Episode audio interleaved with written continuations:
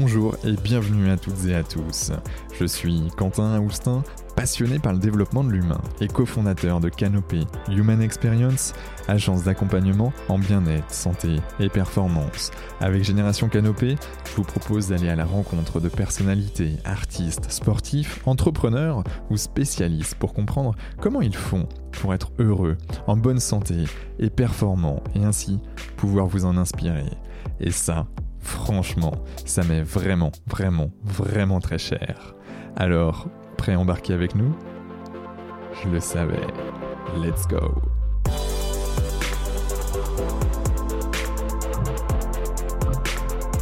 Bon, mais bonjour à toutes et à tous.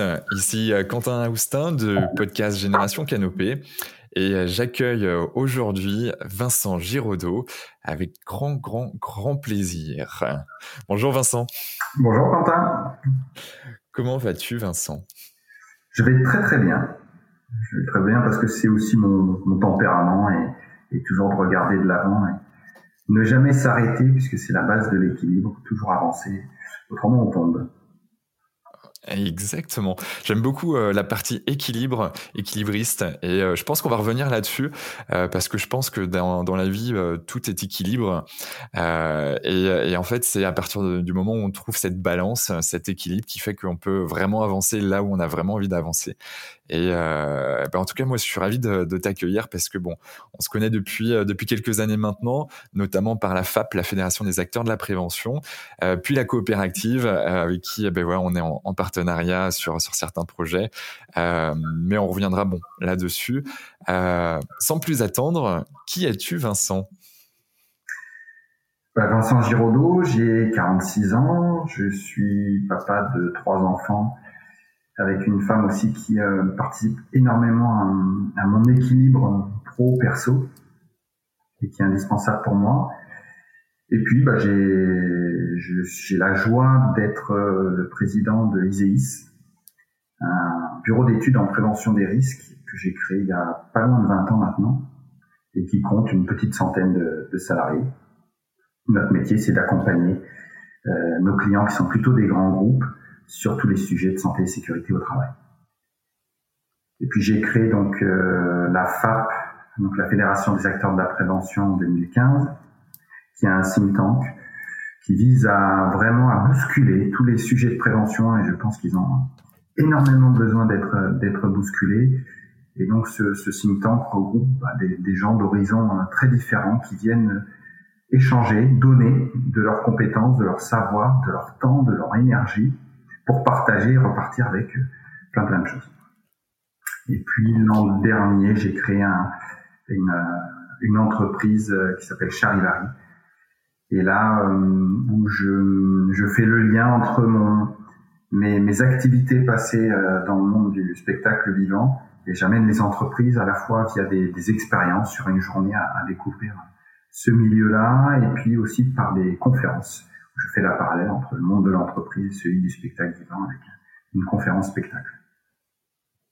Et puis j'ai euh, j'ai participé à la création aussi l'an dernier d'une start-up dans le, monde du logiciel euh, pour la partie euh, gestion de dossiers réglementaires des bâtiments. Donc c'est encore quelque chose d'un peu technique. Puis on pourra en reparler. Une, fondation aussi que j'ai créée pour préserver l'art équestre dans le spectacle vivant. Plein plein de choses qui m'anime. Ouais, mais euh, un, vrai slasher que tu es, euh, si, si, on peut reprendre cette Oui, alors j'ai découvert cette expression, mais euh, au début je l'aimais bien, et puis je me suis rendu compte que en, en, regardant et en grattant un petit peu plus, a priori un slasher, c'est quand même quelqu'un qui fait ça par nécessité, c'est-à-dire que on voit ça beaucoup aux États-Unis, euh, des gens qui ont besoin de plein de boulot pour vivre, euh, moi, c'est vraiment différent. C'est par plaisir, par passion. La moitié aujourd'hui de mes journées, c'est du bénévolat. Euh, donc c'est vraiment, euh, j'ai la chance de pas avoir besoin de faire tous ces métiers-là pour vivre. Je le fais vraiment par plaisir. Donc c'est pour ça que je, je mets des guillemets sur le mot slasher. Ouais. C'est assez marrant parce que c'est vrai qu'on récupère euh, euh, des mots, euh, voilà, de, notamment des États-Unis, et sans trop comprendre en fait la définition même, l'étymologie même du, du mot.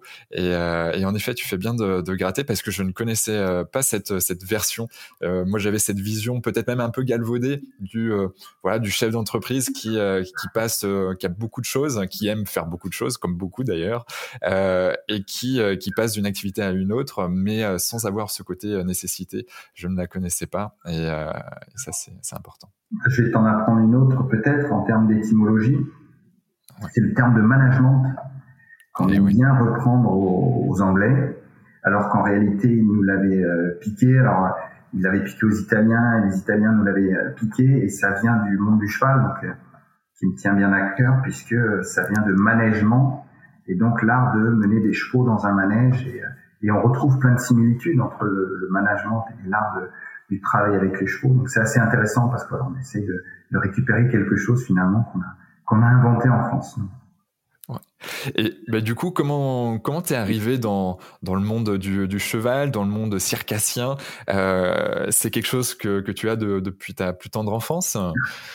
Ouais, je suis tombé dedans quand j'étais petit, j'avais 5 euh, ans par l'intermédiaire de, mon père, qui, euh, qui, était un grand admirateur et fan de, spectacles vivants en général, mais euh, notamment du, cirque, et qui a rencontré Alexis Grus donc en 1980. Et puis ils se sont liés d'amitié.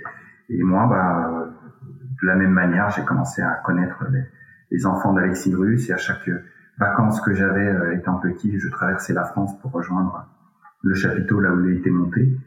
Et puis en... Alexis Grus, est-ce que tu, pour celles et ceux qui ne connaissent pas, tu, tu peux bien faire un petit, un petit mot, s'il te plaît? C'est certainement aujourd'hui la plus grande famille euh, de cirque en France, même si le, mot cirque est à prendre entre guillemets, parce que c'est une, une, famille très particulière qui travaille euh, uniquement avec des chevaux. Donc c'est vraiment un, maître écuyer dans le domaine du, du, spectacle et qui a monté depuis donc, euh, euh plus de 40 ans des des spectacles euh, différents chaque année, qui a créé la première école de, cirque en France en 1974. Donc, il y a toujours une volonté de partager, d'ouvrir euh, son art au, plus grand nombre. J'en suis un, exemple. Et donc, je, l'ai rejoint en, en 1997, après avoir obtenu un DUT hygiène et sécurité euh, pour faire plaisir à mes parents parce que moi j'avais déjà en tête de, réaliser ce rêve de gamin et de partir sur les routes. Et mes parents m'ont dit, ouais, il faut quand même euh, avoir ton bac et puis un bagage. Donc j'ai regardé vite fait euh, ce qu'il y avait de, de, plus court et de plus sympa et j'ai fait ce DUT et je les remercie tous les jours. Et puis une fois que j'avais ça en poche, euh, bah, j'ai rejoint, j'ai rejoint cette compagnie pendant, pendant sept ans en tant qu'artiste. Ah, donc j'ai tout appris à monter des chapiteaux, à conduire des camions, et puis bien sûr le, le, travail dans la piste où j'étais jongleur, acrobate à cheval, danseur de cordes, etc. Une vraie école de la vie qui m'a servi en permanence et qui me sert tous les jours. Il n'y a pas un jour où je me sers pas de ce que j'ai appris, euh, ce que je dis et dans la piste et le soir euh, à table euh, avec Alexis Grus dans la, caravane. Les anciens t'apprennent tous les rudiments, toute cette humilité qu'on doit avoir dans, ce domaine-là, plein plein de choses et qu'on a du mal à retrouver dans l'entreprise et c'est malheureux parce que je fais plein de parallèles avec ça. dans une entreprise, on dépense des, milliers, des millions en formation, en faisant venir des, formateurs externes avec euh, plein de compétences, alors que finalement, on se sert pas des anciens qui ont un savoir extraordinaire, même si le monde du travail a changé, euh, les, bases sont toujours là, et on se sert pas assez de, de ce savoir extraordinaire qu'il y a. Alors que dans, dans le milieu du, spectacle vivant, dans le milieu circassien, il y, a, il y a énormément cette transmission de génération en génération, avec les jeunes générations qui prennent une partie puis qui l'adaptent aussi à leur façon. Mais il y a une culture de la transmission qu'on n'a pas toujours en entreprise. Ok. Et euh, alors, euh, je vais essayer de pas partir dans tous les sens, mais euh, du coup j'ai envie de partir quand même du côté de l'entreprise et on va revenir sur la partie circassienne après. Euh, toi en tant que co-founder ou, même fondateur de, de Iseis, donc qui est une, belle entreprise euh, sur qui rayonne sur toute la France dans, dans le milieu de la santé sécurité au travail, euh, comment tu arrives justement à, à mettre de bah, de ce monde circassien dans, dans Iséis parce que voilà, ça fait partie de toi, ça aussi. J'imagine que tu, euh, voilà, tu, tu essayes de, de, tendre vers quelque chose euh, un peu de, de, similaire avec, bien sûr, avec les codes de l'entreprise qui sont un peu différents. Alors, pour être très honnête, ça, je m'en suis rendu compte au bout de cinq ans de la création d'Iséis parce que pendant très longtemps, j'ai vraiment scindé mes deux histoires. Parce que c'était pas simple non plus. Hein. Quand tu crées une entreprise, tu démarres de rien, que tu as 30 ans, les gens te regardent un peu bizarrement, tu rentres pas forcément dans les cases. Et si en plus tu expliques que encore un an avant, euh, tu étais, euh, artiste de cirque, euh, les gens auraient certainement eu du mal à me faire confiance. Et ça aussi, je suis, je suis hyper convaincu et, et je suis un amoureux fou de l'histoire des gens plutôt que de leur CV. Dans un CV, on peut raconter ce qu'on veut, ça reste du papier, ça reste des choses qu'on n'a pas connues nous, c'est l'histoire de la personne. Moi, ce qui m'intéresse, c'est son histoire, son caractère, etc. Donc c'est comme ça aussi que j'ai forgé Iséis. Et puis dès le début, dès la deuxième année, j'ai voulu travailler sur les valeurs, sur le socle. Dans beaucoup d'entreprises, on voit sur le site internet des valeurs qui, qui veulent tout et rien dire. Moi, j'ai travaillé pendant un an sur ces cinq valeurs qui sont communication, exemplarité, respect, innovation, persévérance. Et j'y ai mis, donc avec un coach, hein, euh, la définition de chacun de ces mots, avec ce que pour moi ça représentait. Et en fait, chaque salarié, depuis 2002 qui est rentré chez Iséis, je lui ai expliqué ce que c'était que euh, ce CERIP. Donc chez nous, c'est le CERIP. Il n'y a pas un salarié chez Iséis qui connaît pas le CERIP. On en parle quasiment tous les jours nos entretiens annuels, ils sont basés là-dessus. Les primes de fin d'année, elles sont pas sur chiffre d'affaires ou sur le résultat d'une personne, elles sont sur respect du CERIP. Donc c'est vraiment quelque chose qui est ancré chez nous. Et pour moi, si quelqu'un respecte ça, il sera bon et, la rentabilité, elle suivra aussi. C'est vraiment quelque chose qui est, qui est, très très fort. Et ça, je l'ai bien sûr euh, inconsciemment au départ, mais, en réalité, c'est très très lié à ce que j'ai appris dans la piste. C'est ces valeurs, être droit, être juste. La première chose qu'on apprend dans le spectacle vivant, et notamment quand on est acrobate, c'est à ne pas tricher. Si tu triches, t'es mort. Et puis, quand tu fais du jonglage, euh, quand la balle elle tombe par terre, tu peux pas expliquer aux gens, bah oui, mais vous comprenez, euh, c'est parce qu'on était en retard et puis que le mail on l'a pas reçu, etc. Non, c'est arrivé, c'est arrivé. Tu assumes tu ramasses, tu recommences, parce que ton client il est en face de toi et il a vu ton erreur. Et, à la fois, si tu triches, ton client il va pas être content, le public, il va t'en vouloir, et voire même te siffler. Mais si tu assumes, tu recommences et tu réussis, il va t'applaudir, il va même t'applaudir deux fois plus. Et ça aussi, j'ai appris cette culture de l'échec euh, qui est pas grave, à condition qu'on réussisse. Et dans le spectacle vivant, c'est génial parce que quand tu rates, les gens ils t'en veulent pas ils te sifflent pas parce qu'ils savent que tu vas recommencer. Et quand tu recommences et que tu réussis, ils t'applaudissent deux fois plus. Et ça, dans l'entreprise, souvent, quand on rate, bah, la sanction est immédiate.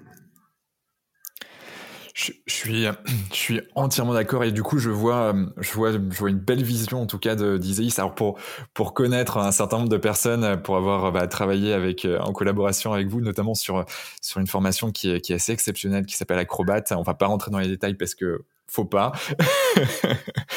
mais euh, mais c'est une belle surprise en tout cas pour euh, pour ce, ce, ce grand groupe de BTP euh, qui, qui a pu mettre ça en place et bravo à eux d'ailleurs parce que ça montre aussi que des grands groupes comme ben, comme comme on fait en France eh ben se diversifient regardent sous un autre angle le milieu de la prévention mais c'est même plus largement le monde de l'humain mmh. qu'il y a derrière et il y a quelque chose que que j'aime beaucoup et, et c'est pareil avec si tu veux, avec euh, avec mon associé, euh, on a on a cofondé euh, Canopé Group et, et, dans Canopé Group, il y a Canopé Human Experience.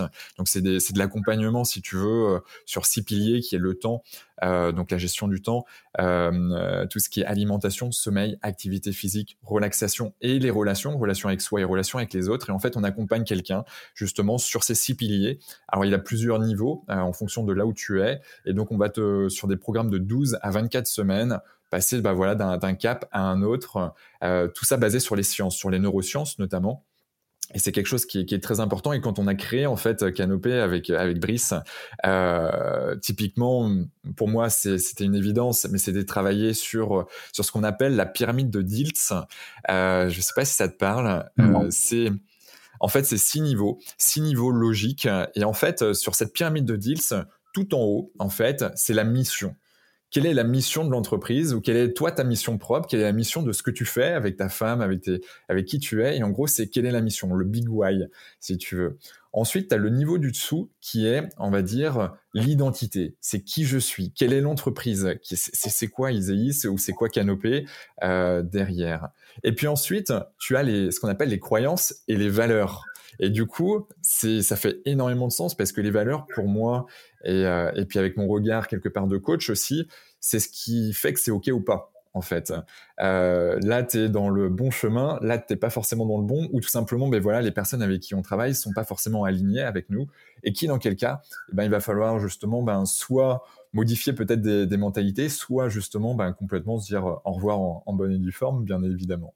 Et puis, euh, il y a la capacité, capacité à faire les choses, euh, donc après avoir travaillé sur quelque chose de profond, et ensuite, on va développer ce qu'on appelle les comportements vis-à-vis des capacités à développer et vis-à-vis en fait ben, de tout ce qu'on a pu voir préalablement. Et le dernier niveau, c'est l'environnement, l'environnement physique et l'environnement humain. Et en fait, ce que j'appelle le mix, donc euh, voilà, c'est euh, la mission, le sens que tu mets dans les choses, l'identité, croyance, valeur, euh, capacité, comportement et environnement. Et en fait, on sait que euh, chaque niveau du dessus a une influence sur le niveau du dessous mais très rarement inversement. C'est-à-dire qu'en fait, euh, il faut ben, tabler sur le big why, la mission, et puis ensuite on arrive gentiment jusqu'à notre environnement. Et on s'est rendu compte que les entreprises les plus performantes ou les sportifs les plus performants, ben, c'était des personnes qui étaient alignées. Et quand on disait qu'elles étaient, alignées, c'est pas forcément entre ce que je dis, ce que je pense et ce que je fais. Ça, c'est la base. Mais c'est être aligné aussi avec ces six niveaux logiques euh, qui, euh, qui font que, ben, en fait, la personne, elle est, elle est vraiment là, elle est vraiment bien. Et puis elle va performer comme il faut. Si on parle de performance, bien évidemment. Mais avant ça, elle est bien dans ses baskets. Oui, alors je connaissais pas du tout ça, mais ça me parle énormément parce que, à nouveau, dans, dans le monde du spectacle vivant, tu te rends compte que tu écris pas forcément les choses. Il n'y a pas cette culture des procédures, de, tout ça. Et en même temps, tu le vis. Et tu le fais parce que t'as pas le choix. Si tu fais pas ça, ça, ne peut pas marcher.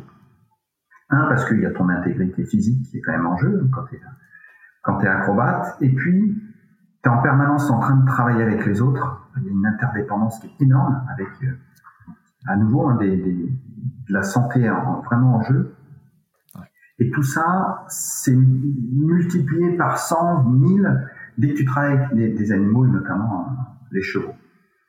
Et euh, alors moi j'ai travaillé avec des, animaux un peu plus dangereux et là t'as pas le droit à l'erreur. Mais, mais, pour ne parler juste que des chevaux, tu apprends plein de choses. Quand tu quand as parlé d'environnement, c'est quelque chose qui me parle énormément. C'est que quand tu es à cheval, alors que ce soit un cheval normal en pleine nature ou quand tu es debout euh, sur le, dos d'un cheval au galop et le cheval fait 400 kilos, en permanence tu es en train de, t'intéresser à l'environnement parce que le moindre truc, tu dois penser pour toi et pour lui.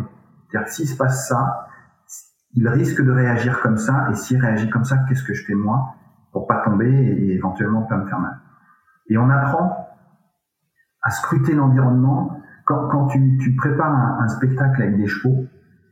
Euh, tu viens avant de faire ton, ton exercice, tu vas prendre le cheval dans tes bras, vraiment littéralement, pour sentir comment il est.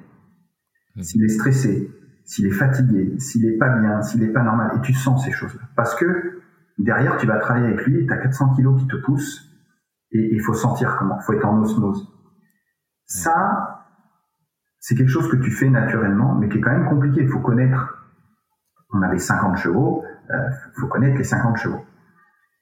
Dans, dans les rapports humains et notamment dans l'entreprise, on a un truc hyper simple qui s'appelle le comment ça va.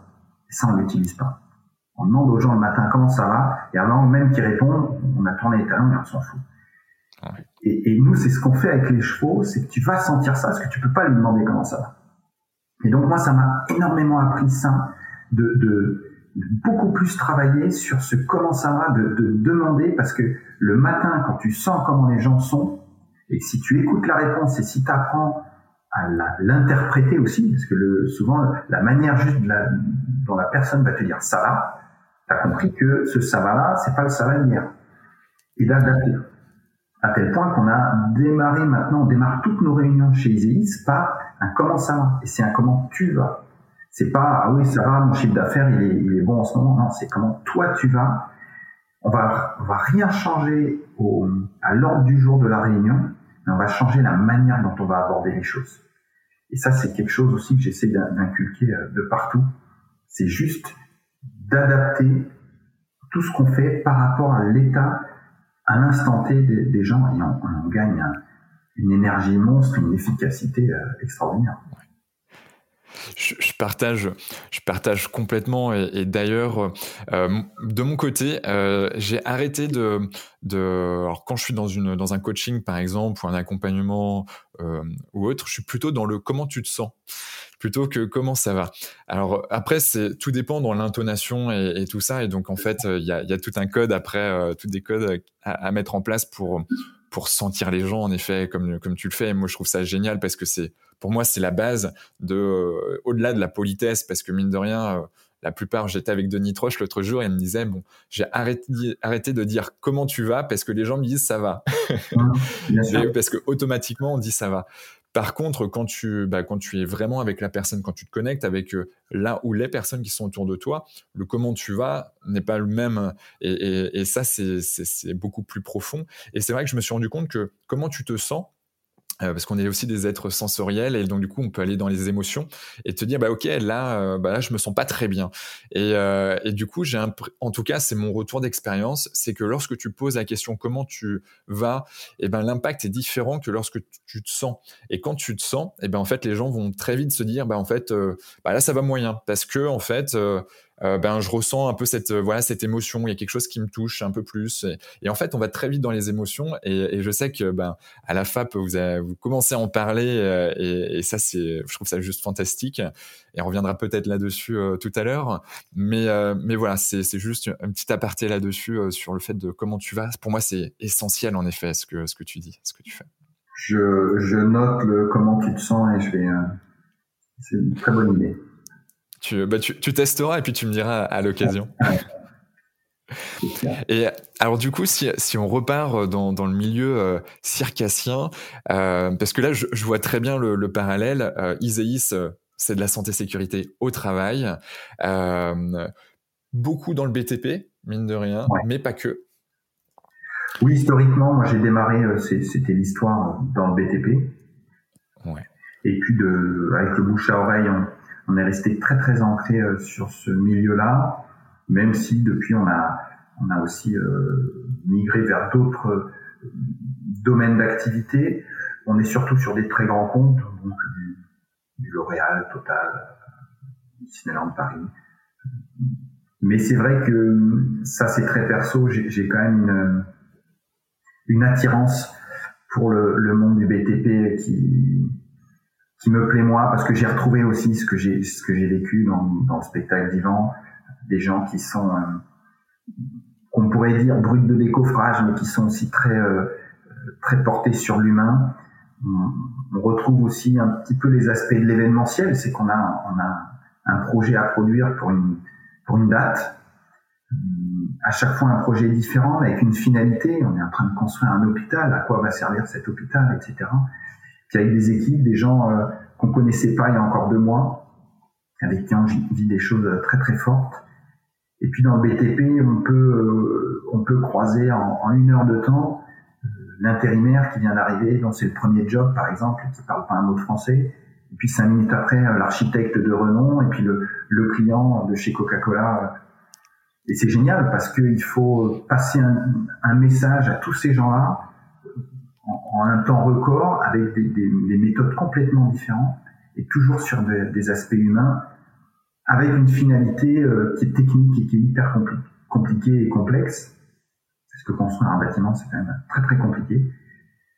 Donc c'est génial, c'est des défis, des challenges en permanence. Et puis sur les aspects purement prévention, c'est le secteur où on, côtoie tous les risques dans une même journée. Ça, c'est assez, euh, assez génial. C'est vraiment ce côté euh, challenge, défi, très compliqué et en même temps humainement hyper fort. Ouais, ouais, ouais pour, euh, pour avoir été salarié dans, dans le BTP, je, je, mesure tout ce que tout ce que tu dis. Et, euh, et puis maintenant en, tant qu'intervenant, euh, c'est vrai que c'est quand même assez génial, euh, notamment avec des formations, je pense à, Acrobat, mais mais même de manière générale, là j'accompagne sur la digitalisation de la QHSE de d'un de, grand groupe aussi donc de, de, de PTP et, c'est plutôt sur la filiale énergie. Et, et c'est assez assez passionnant aussi de voir ben, comment on peut faire en sorte, euh, de manière digitalisée, euh, que euh, les, collaborateurs qui se sont blessés, qui ont un presque accident, ou, ou voilà, qui, qui sont, bah, qui sont dans, un, dans, une, dans une situation où ben, en fait ils savent pas trop quoi faire de la sécurité. Pour eux, c'est en plus de ça quelque chose qui est contraignant. Et ben c'est du coup comment, grâce à la digitalisation, faire en sorte que ben ça soit fun, euh, qu'on prenne du plaisir, qu'on apprenne des choses. Et aujourd'hui, avec notamment le micro-learning, on peut faire des choses assez fantastiques. Et, euh, donc, je, rejoins complètement tout ce, que, tu viens de dire. Du coup, euh, si je refais un petit retour en arrière, tu as un DUT sécurité. Hygiène, sécurité, environnement. Hygiène, sécurité, environnement. Euh, ok, donc euh, tes parents t'ont dit, ok, faut que tu, faut que tu aies ton bac plus 2 au moins, et puis après, hop, euh, tu, tu verras le monde du cirque.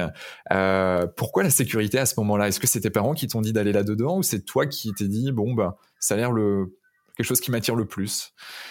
Non, pas du tout. À l'époque, on est sur le Minitel, donc dès que le lendemain des résultats du bac faut tout de suite aller regarder euh, pour s'inscrire.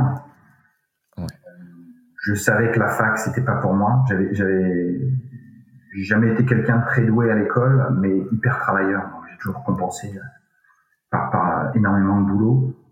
Donc j'avais besoin de quelque chose quand même qui, qui, soit assez cadré, où il y avait beaucoup de boulot.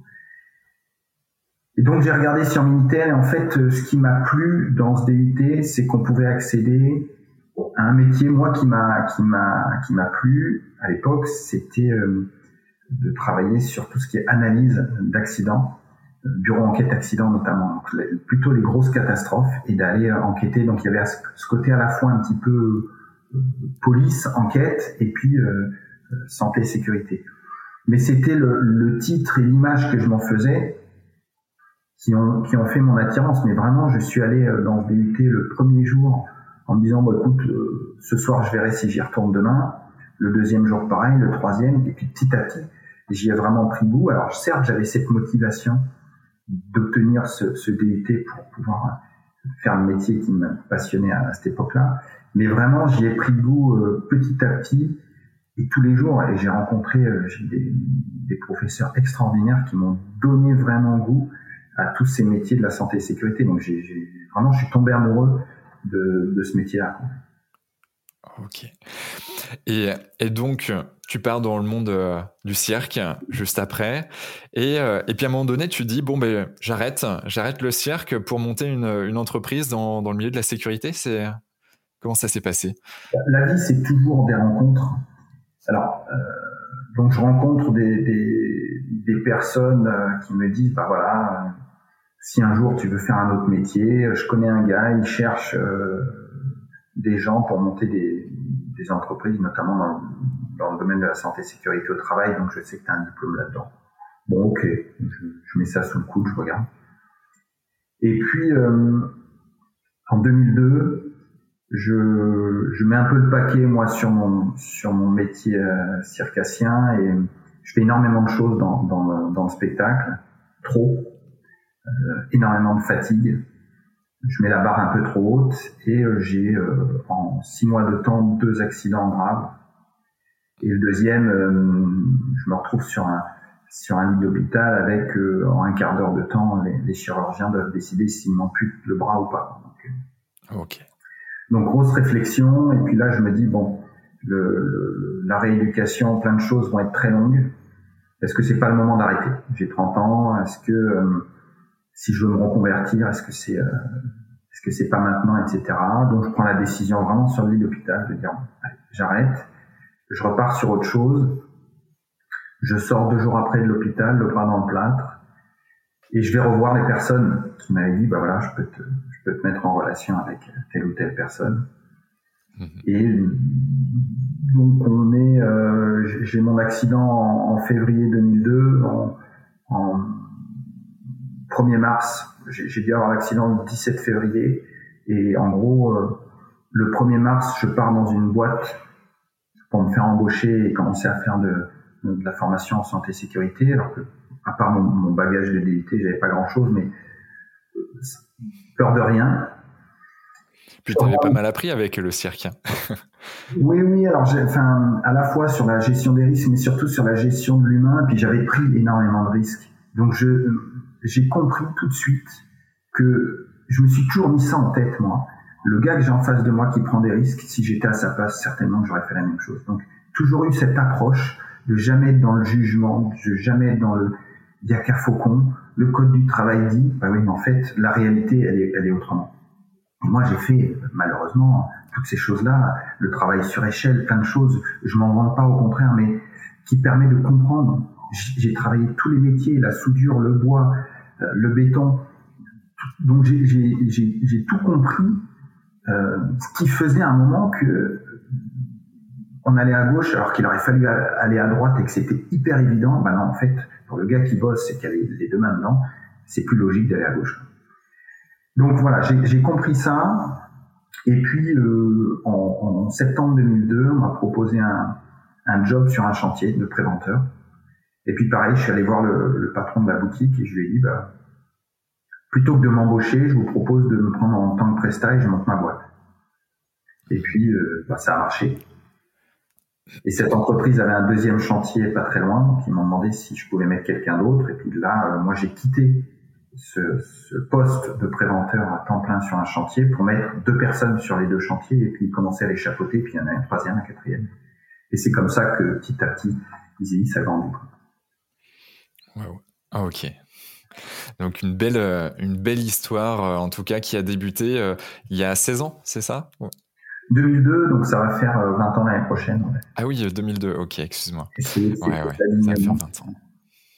Ouais, ok. Bon, en plus de ça, c'est c'est dans la phase ascendante euh, et donc euh, et donc voilà pour et puis pour connaître et avoir travaillé avec euh, certaines personnes que tu as recrutées, en effet, je confirme que les valeurs sont là et que qu'il y a une, une, bonne ambiance avec voilà une une belle philosophie, une belle énergie qu'on ressent en tout cas et, et peu importe où est-ce qu'on se trouve en France pour avoir animé à droite à gauche et tant du côté de de Nantes, euh, Saint-Nazaire que, que de Paris, de Lyon ou du sud de la France. Et c'est vrai que c'est, c'est, assez chouette de, bosser avec euh, les équipes Polyséis. Euh, super. Vincent, est-ce que toi, tu es heureux aujourd'hui? Super heureux. Alors déjà, ce serait, j'allais dire, ce serait malheureux de dire que moi, en tout cas, je suis pas, je suis pas heureux.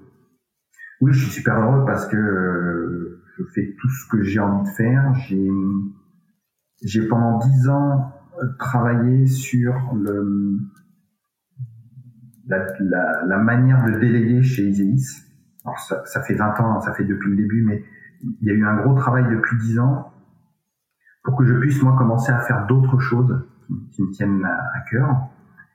Et, euh, et, ce qui a permis aussi à chaque, à chaque salarié de, de s'émanciper. Et aujourd'hui, je suis beaucoup moins opérationnel dans l'entreprise. Il y a vraiment une équipe qui gère 80 à 90% de, de la boîte.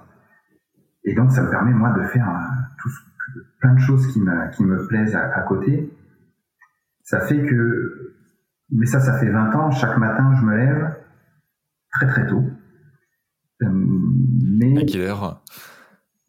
Bah, ça va de aller euh, entre 4 heures et, 6 heures grand maximum. Si je me lève à 6 heures, j'ai l'impression de faire la, la grasse matinée parce que je suis du matin, j'aime ça, et puis que c'est le matin que je suis vraiment euh, opérationnel, le téléphone sonne pas, il y a peu de mails qui arrivent, donc je sais que de 5h à 8h du matin, c'est là où je vais vraiment produire, être bien.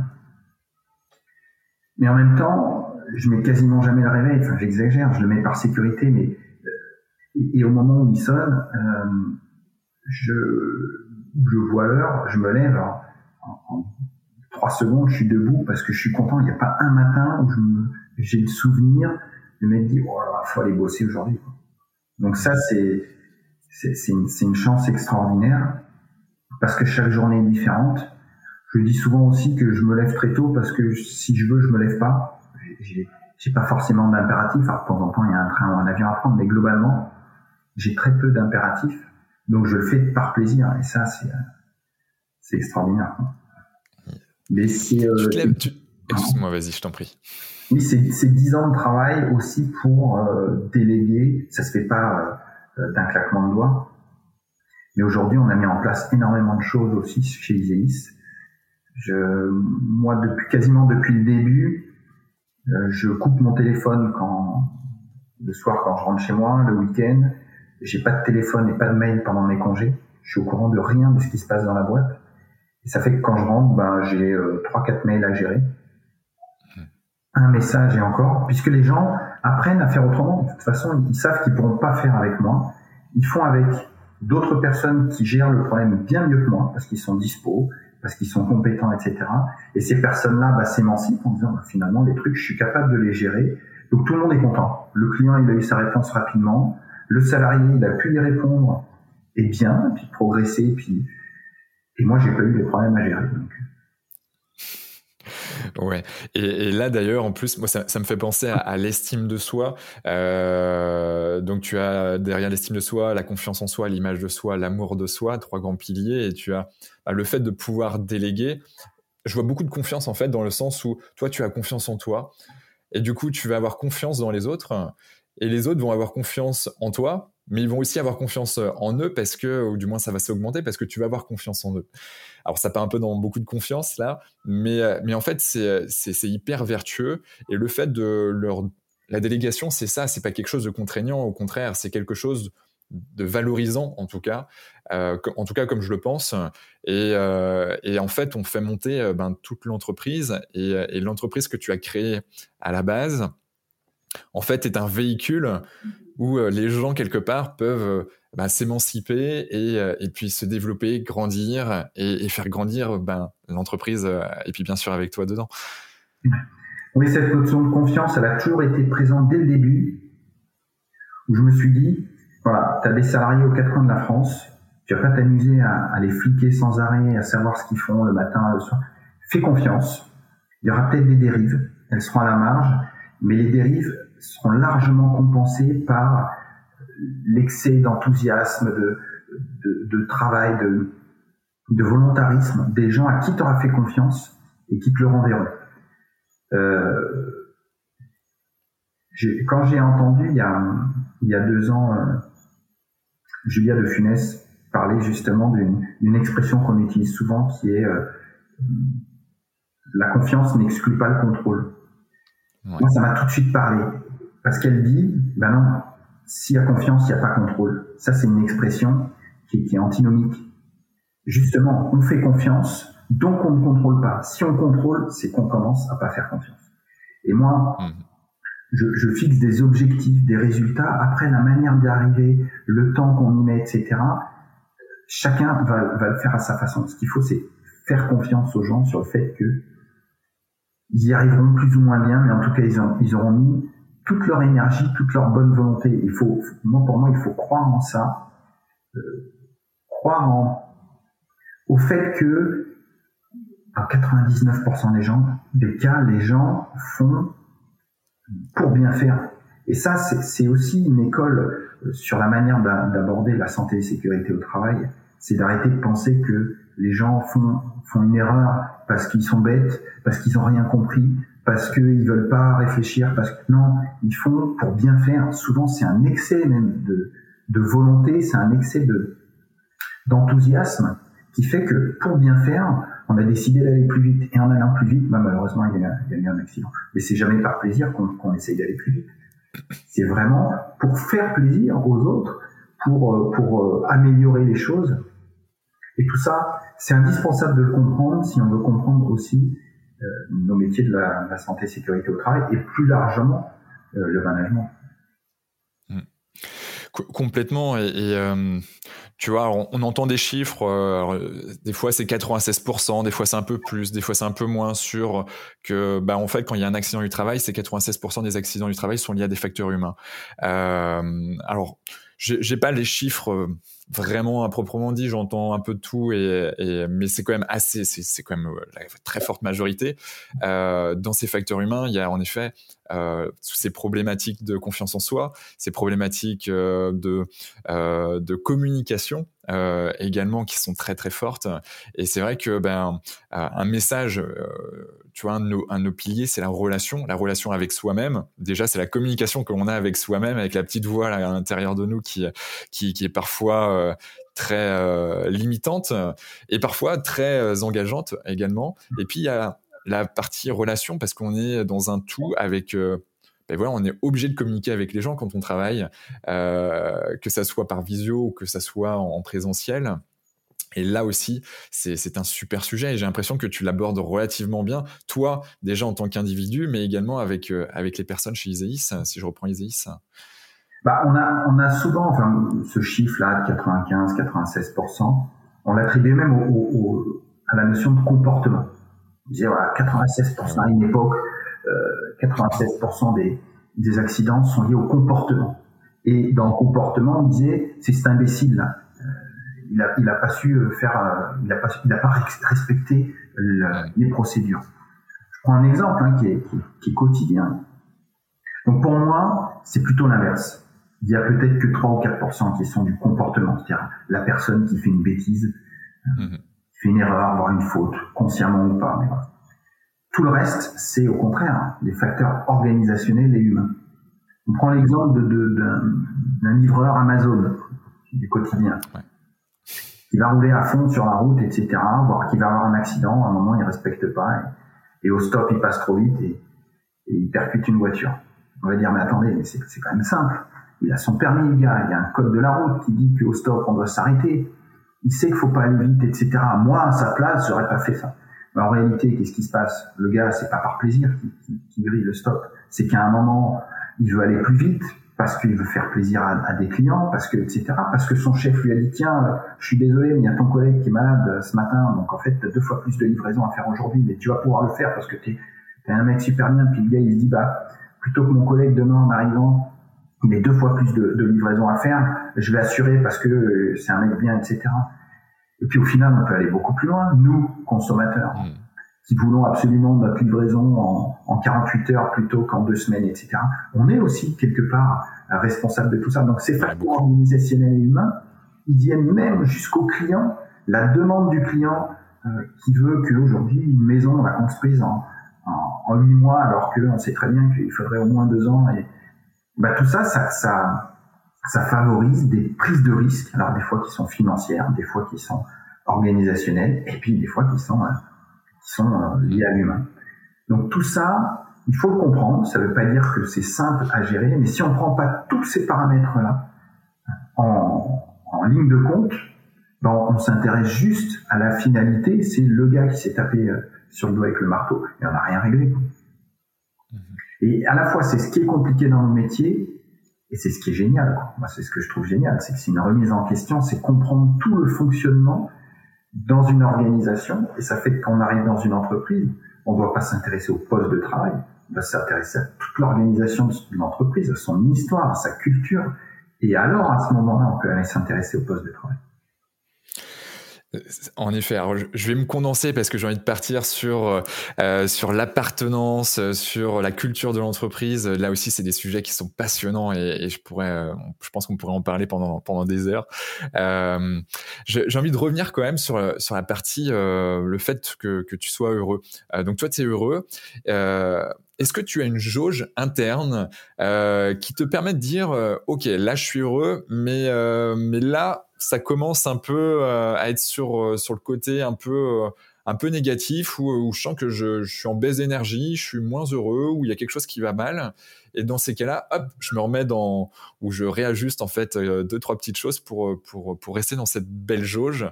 Est-ce que tu as quelque chose comme ça Est-ce que tu as, as, un truc qui, te permet de ressentir ça? Non, euh, j'ai pas, j'ai pas comme ça d'outils ou quoi. Le paradoxe, c'est que je suis, euh, je suis heureux, mais je suis toujours insatisfait. Et ça, c'est quelque chose sur lequel euh, j'essaie de, travailler. Mon entourage proche et notamment mon, épouse euh, me, drive et me secoue beaucoup là-dessus parce que c'est vrai que d'une manière générale, j'ai toujours tendance à voir les 5% de, mauvais ou de, de choses qu'on pourrait améliorer plutôt que les 95 qui vont très bien et, dont on pourrait se satisfaire. Donc c'est souvent une qualité hein, dans, dans le travail parce que c'est une remise en question permanente, ne jamais se satisfaire euh, de ce qui fonctionne. Et en même temps, bon, par moment, euh, c'est pas mal aussi de se satisfaire de, de ce qu'on a, de ce qu'on a produit. Donc, euh, c'est plus des rappels à l'ordre de mon entourage. Je me dis, mais attends, de quoi tu te plains? Et, et, moi, c'est plus, c'est pas, c'est pas un côté négatif. C'est toujours une crainte que, à partir du moment où on pense qu'on est bon, c'est le début de la, la déchéance et c'est euh, on est à la veille de l'accident. Ça, c'est pareil, c'est ma culture du, du, spectacle vivant. On a énorme, j'ai appris ça toute ma vie par les anciens. Il y a même dans, dans le milieu circassien une expression pour ça qui s'appelle s'enchanter. C'est compliqué parce que quand tu as 20 ans, que tu fais euh, de l'acrobatie, tu as 3000 personnes qui t'applaudissent, tu as l'impression d'être le meilleur. Le jour où tu penses ça, tu vraiment à la veille de ton prochain accident. Mhm. C'est-à-dire que faut toujours, toujours être en, en, en posture d'amélioration et de se dire attention, t'es pas arrivé. Et c'est de la remise en question permanente. Et le jour où on pense qu'on est bon, ben on arrête de s'améliorer. Et ça, je l'ai toujours appliqué dans tout ce que j'ai fait. J'ai essayé de l'inculquer à tous les salariés. Dire attention, on a signé un contrat, mais c'est rien ça. Signer un contrat, c'est hyper facile. Maintenant, il va falloir le faire. On a trois ans pour le faire du premier au dernier jour. Et c'est là qu'on pourra dire qu'on aura réussi. Donc c'est, euh, mais ça, il faut faire attention aussi que ce soit pas pris dans le côté négatif, c'est-à-dire tu te satisfais de rien. On a signé un super contrat, tu pourrais au moins euh, ouvrir une bouteille de champagne. Et moi, j'ai tendance à dire non, on l'ouvrira quand on aura fini le contrat.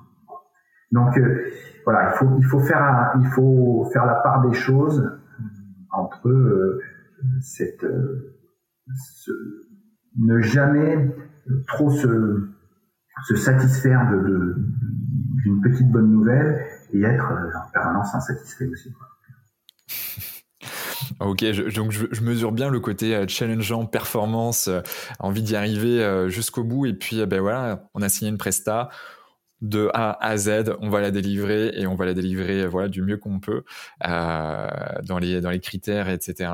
Et, et c'est vrai que bon, moi, j'ai beaucoup travaillé ce point-là aussi sur le fait de, de, de, célébrer ces petits succès, euh, mine de rien, parce qu'au final, il n'y a pas forcément de petits succès, mais c'est juste que c'est euh, ça permet de, de, se donner, et puis d'un point de vue purement neuroscientifique, le fait de, de, se dire, bah voilà, quels sont mes, mes alors euh, les trois kiffs ou les trois plaisirs de ma journée, ou euh, ben en fait le dire, bah en fait j'ai réussi, ou un, un podcast, voilà, avec avec Génération Canopée et Vincent Giraudot, voilà, pour ma part, c'est bah, c'est franchement une belle réussite pour moi dans ma journée. Il y en aura deux autres, bon, il y en a parfois plus, parfois c'est un peu plus difficile d'en trouver euh, parce que ben, des fois on est dans une phase où on a envie de on est, hyper challenging euh, avec soi-même et donc, euh, donc du coup c'est un peu plus difficile de voir ça mais, mais mine de rien ça fait du bien de se, de se dire que ben, que qu'on avance également et qu'on est en mouvement qu'on est dans une sorte d'équilibre qui fait que ben, qu'on est qu'on est dans l'action super super sur la partie bonheur, bien-être. Je, vois bien que ta, ta, femme, elle est quand même euh, euh, centrale dans, dans, tout ça. Hein. Oui, bah c'est, c'est, l'équilibre, il est hyper important. Euh, dès le début, c'est aussi peut-être des, hasards, même si je pense qu'il y en en a jamais, mais j'ai rencontré euh, ma femme peu de temps après avoir créé Iséis, donc euh, elle était là vraiment au début et Elle a vu toutes les difficultés du démarrage qui sont normales. Et en même temps, elle m'a tout de suite alerté sur les dérives qu'on peut avoir quand on travaille trop et on met sa, sa famille de côté. Et sur le, ça ira mieux demain. Hmm. Là, on, bosse beaucoup cette année, mais euh, euh, l'année prochaine, ça ira mieux. Et puis, euh, là, on gagne pas d'argent, mais dans 15 ans, tu verras, etc. Non, c'est de, de, profiter quand même du quotidien. Et c'est toujours compliqué quand on démarre une activité, quand on démarre une entreprise, on a tendance à se couler dans le boulot. Un, parce que c'est indispensable. Et puis deux, parce que ça nous plaît. Je reviens à ce que je disais tout à l'heure. La difficulté, c'est que si je m'écoutais, je travaillerais beaucoup plus parce que ça me plaît et non pas parce qu'il faut travailler parce que c'est bien ou pour montrer euh, pour prouver ou se prouver quoi que ce soit c'est juste parce que c'est plaisant et qu'on regarde pas l'heure mais c'est aussi dangereux parce qu'à force de, trop bosser on s'enferme dans, dans justement ce boulot on voit plus l'extérieur on n'a plus cet équilibre vie pro vie perso on n'a même plus de vie perso. Et, et à un moment on, on, sort complètement aussi de la vraie vie de cet équilibre avec avec les enfants. Et puis le risque, c'est euh, et moi j'ai toujours euh, parce que je, côtoie aussi beaucoup de chefs d'entreprise, je, m'inspire beaucoup de, gens qui ont beaucoup plus d'expérience que moi sur le fait qu'il y a un jour bah, ça s'arrête. Et, quand on n'a pas pris le temps et on n'a pas appris à profiter aussi de tout ce qu'il y a autour, le jour où le boulot s'arrête, on n'a plus rien et, et on n'a aucun plaisir parce qu'on n'a pas pris le temps de découvrir ces plaisirs. Donc je suis très très attentif à, euh, à vraiment séparer euh, le pro du perso et avoir vraiment une, une véritable scission. Donc depuis 20 ans, j'ai jamais, jamais, jamais travaillé un week-end. D'accord. Bien sûr qu'on on a toujours le, le, travail euh, en tête. Moi, je fais énormément de sport. Il y a un moment où le, le cerveau, le, tout se vide un peu, tout se déconnecte. Et c'est là aussi où des idées viennent pour le boulot mais de manière légère et un peu déconnectée. Donc oui, c'est toujours présent et en même temps, ça sert aussi à, se déconnecter. Donc euh, c'est vraiment indispensable. C'est pareil, ça, me fait penser à quelque chose. Euh, j'ai eu une discussion avec, euh, avec Patricia, une amie là, qui, est, qui est exceptionnelle, qui est, qui est, qui est une femme remarquable, d'un directrice commerciale d'un grand groupe donc banquière. Euh, très très très très smart et, euh, et Patricia justement me disait euh, euh, Quentin de toute manière il faut faire faut faire pas mal de choses qui sont en dehors de ton travail pour pour être bien équilibré être heureux et puis même alimenter ton travail pour que ben en fait tu trouves de nouvelles idées de nouvelles inventions de nouvelles bref de nouvelles choses et, c'est vrai que je partage je partage à 100% et tu viens de confirmer tout ça. C'est vrai que le fait de faire du sport de faire du cirque, euh, de, de, regarder des films, de lire des bouquins, pas forcément business. Alors euh, là, on fait une petite digression euh, entrepreneuriale, mais mais c'est vrai que moi je me suis pendant ça fait trois ans où j'ai fait beaucoup beaucoup beaucoup de j'ai lu beaucoup de bouquins purement business, comment développer son entreprise, marketing, etc. Et là, en fait, je suis en train de de lire, c'est une première, hein, je travaille aussi sur moi là-dessus, euh, c'est le, le fait de déconnecter de ces bouquins purement où euh, j'apprends pour développer mon entreprise. Là, je suis en train de lire euh, notamment euh, Les Trois Mousquetaires avec D'Artagnan de Dumas. Et, franchement, je, m'éclate aussi. Et en fait, il y a quand même des idées qui arrivent et donc on peut faire des parallèles. Et c'est ça qui est juste génial, notamment dans le management. Il y a des, il y a des cas d'école dans ce, dans ce récit d'aventure qui est juste génial. Et, c'est vrai que petit à petit, plus on apprend euh, aussi un peu à se déconnecter, puis on fait des parallèles justement avec plein de, plein de domaines. Honnêtement, euh, ça c'est encore un truc sur lequel je dois travailler parce que je, je, je, mets, une, je mets une barrière entre le pro et le perso, mais elle est presque trop... Euh, c'est un, un, mur carrément. Et ça fait que la journée c'est boulot, le soir c'est et le week-end c'est perso, mais par exemple sur le sport, je sais que beaucoup de gens le font et que ce serait certainement mieux à un moment de s'arrêter une heure dans la journée pour aller faire un peu de sport. Ça, pour l'instant, j'en suis incapable. Je culpabilise en disant non, t'es censé bosser euh, et puis il y a toujours quelque chose à faire, etc. Prendre une heure pour s'arrêter, par exemple bouquiner ou, euh, ou faire vraiment autre chose, ça aujourd'hui, je sais pas faire. Au, même titre que euh, me mettre à bosser une heure pendant le week-end, je sais pas faire. Je, je, je, scinde vraiment, et c'est peut-être encore quelque chose que je dois apprendre à travailler ça, dans les années à venir. Ouais, on a toute une vie pour ça. Mais tu vois, quelque chose qui m'a beaucoup aidé, euh, parce que moi aussi, hein, je, suis, je suis comme ça, et de par mes croyances euh, euh de mes parents, de, de, des valeurs, de ce qu'on m'a, parce qu'en fait, 80% de qui nous sommes sont issus de nos référents, donc les personnes qui nous ont éduqués. Euh, et bien en fait, euh, donc moi aussi j'avais ce, ce, syndrome de, bah non non là c'est la journée de boulot, faut que je m'arrête, faut pas que je m'arrête et que j'y aille et puis que même j'en chie. alors qu'on peut prendre du plaisir. Et en fait, je me suis rendu compte, euh, tout simplement avec notre cycle biologique aussi, euh, qu'on peut pas être à 100% de notre énergie toute la journée.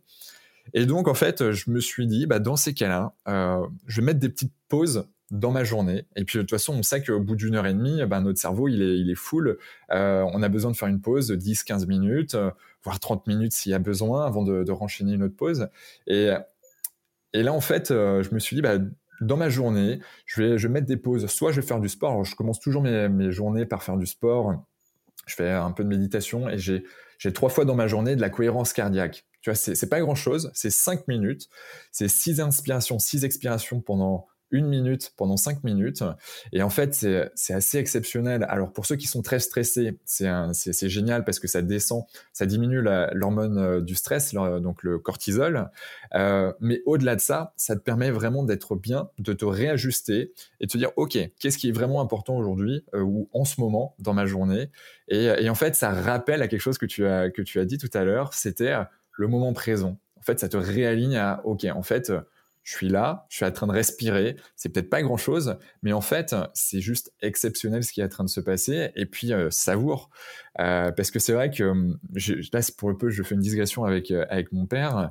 Euh, mon père était, est beaucoup euh, dans, le, dans le futur. Donc, il est entrepreneur aussi et qui tout le temps dans le coup d'après. Et, et c'est vrai que, ben, du coup, je, je lui ai acheté un bouquin là sur le moment présent et, et là, il est en train de le bouquiner. mais mais en fait, euh, et là, c'est David Lefrançois que j'ai interviewé il y a huit jours, qui est coach en neurosciences et qui disait, en fait, euh, en gros, euh, bah, tu peux pas être heureux dans le futur ni dans le passé.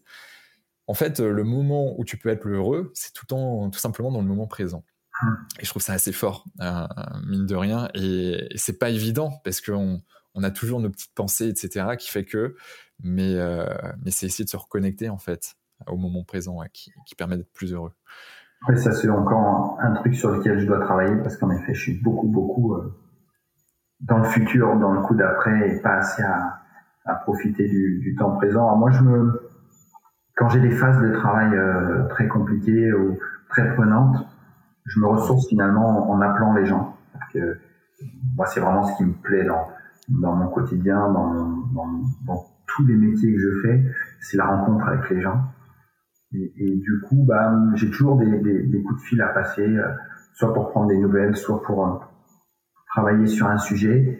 Et, et je, je, cale ces coups de fil entre deux phases de, de, travail un peu plus intenses, parce que je vais me ressourcer là-dedans, en fait. Et je sais qu'on va parler, bien sûr, boulot, mais différemment, etc. Et qui font que bah, ouais, ça, ça, te ressource, ça te permet justement de, de reparler du, un petit peu du passé, de, de l'avenir, pourquoi pas du présent. Enfin, c'est plus là-dedans que je vais me ressourcer. Ouais. Et, et, du coup, là, tu, tu, parles donc de relations, mine de rien, professionnelles dans ta journée de travail. Euh, donc, tu as ta femme, des enfants. Euh, tu, tu, as des personnes aussi comme ça que tu, tu, appelles au téléphone qui sont pas forcément, qui sont en dehors du, du boulot, qui te permettent toi aussi de, de te recentrer, de te réénergiser, si je peux dire ça comme ça. Oui, oui, j'ai. Et puis, il y, y, a une difficulté quand on est manager, et puis encore plus quand on est chef d'entreprise, c'est qu'on est toujours euh, en train de positiver, en train de dire tout va bien. Vis-à-vis de tes clients, vous inquiétez pas, tout va bien, on maîtrise, c'est génial, parce qu'ils n'ont pas envie d'entendre autre chose. Puis vis-à-vis de tes salariés, vous inquiétez pas, on maîtrise, tout va bien, etc. Ce qui est le cas, 90% hein, des cas. Et je me suis rendu compte que euh, dans mes premières années, je rentrais chez moi le soir et là, je déversais, euh, bah en fait ça va pas, puis là, puis... Et ma femme m'a aussi euh, fait remarquer, hein, moi je me, je me, tape tout le négatif. et, ce qu'il y a de bon. Donc j'ai fait attention aussi de travailler là-dessus sur justement laisser les problèmes au boulot, parler de choses positives, très peu parler finalement de, de boulot à la maison. Et, et ça, bah, en cherchant dans, dans la journée et dans le boulot des gens qui vivent un peu les mêmes choses et qui ont besoin aussi de d'échanger sur euh, bah, nos difficultés, nos faiblesses, nos vulnérabilités. Et, tout ça, bah, c'est bien un petit peu de, de, se lâcher, de se mettre un petit peu à nu, parce qu'on est en permanence toute la journée avec un costume que, que les gens ont envie de voir.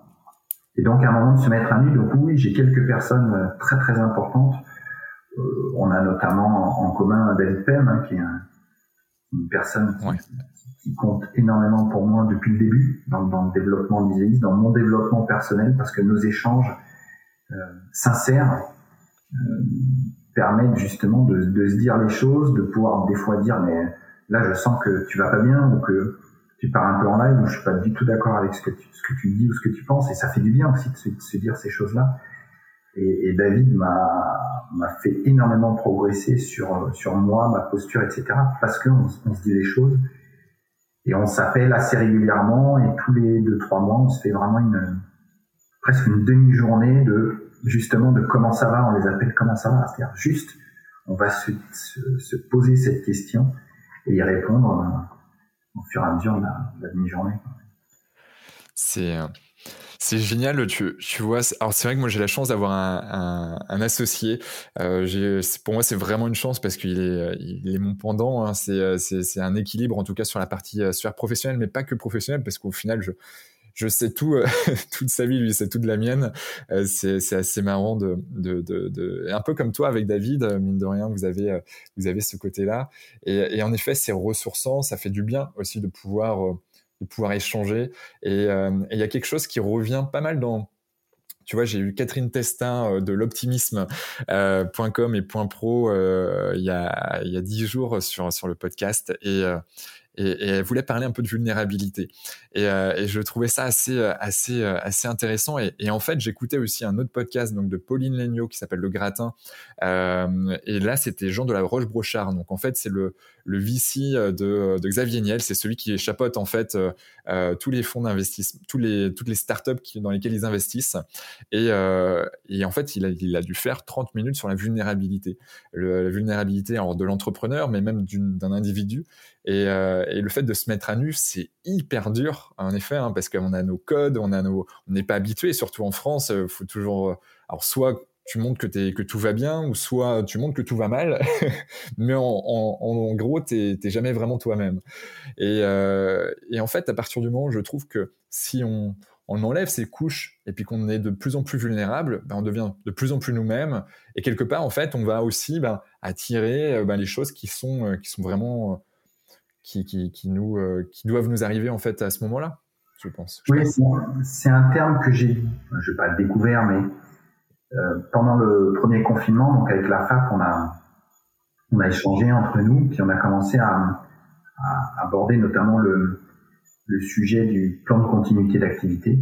Mm. J'ai découvert ça, moi, en tant que chef d'entreprise, qu'on était censé avoir ce, ce PCA. Et puis de fil en aiguille, on a échangé entre nous, on s'est dit, mais il y a un vrai sujet là. Et on a décidé d'écrire un bouquin. Mhm. On a sorti un, un, ouvrage euh, en septembre qui s'appelle euh, PCA par-ci, PCA par-là, qui a finalement le, le résultat de, de, regards croisés de huit personnes d'horizons complètement différents sur, euh, sur ces sujets. Et on a beaucoup abordé justement la notion de vulnérabilité parce que dans les entreprises aujourd'hui, il faut toujours être parfait, on fait un CV euh, 5 euh, étoiles où on montre qu'on est le meilleur salarié du monde. Et on est obligé parce qu'autrement l'employeur va pas vouloir recruter un gars qui aurait éventuellement des, des failles ou des vulnérabilités affichées sur son CV alors que ce serait dix fois mieux. Et puis on a des certifications et puis on a ci et puis on a là. On, montre tout le temps on embellit les choses etc alors ce serait tellement plus simple de dire bah oui là je suis bon. Et là on n'est pas bon. Mais c'est pas culturel. Euh, et c'est vrai que moi, c'est quelque chose pareil. Dans, mon ancienne vie, j'avais appris, puisque euh, quand tu es acrobate, la première chose que tu apprends à faire, c'est à tomber. pour pouvoir se relever et qu'il n'y ait jamais de chute, j'allais dire, fatale. Et, avec ce, plan de continuité d'activité, on apprend justement que oui, on peut tomber là, là. Et si on tombe, comment on fait pour se relever? Or, dans le monde de l'entreprise, dans la culture, on dit non, non, on ne tombera pas. Mais même nous, préventeurs, on fait des évaluations des risques, des documents uniques où on dit voilà, là il se passera pas ça, parce qu'on a évalué, on a dit voilà le risque c'est ça, la mesure prévention c'est ça, donc il n'y aura plus de risque, il n'y aura plus de sujet. Et on met jamais la cinquième colonne et dire mais ouais mais si le mec il tombe qu'est-ce qu'on fait? Bah non il tombera pas puisqu'on a bien évalué les risques. Donc on se ment en permanence, alors que c'est bien un moment d'avouer qu'on a ces vulnérabilités et que oui on peut se planter etc. Il y a un petit bémol que je mettrais quand tu parlais de, de Xavier Niel et des, startups, c'est que moi j'ai découvert aussi le, monde de la startup et par moments on est un peu trop là-dedans. C'est-à-dire que oui, je suis vulnérable, oui, je me plante, oui, je plante des boîtes. Il y a quand même 85% des startups qui se plantent au bout de deux ans parce que ça fait partie du truc et on, on, on crée en permanence et on plante en permanence.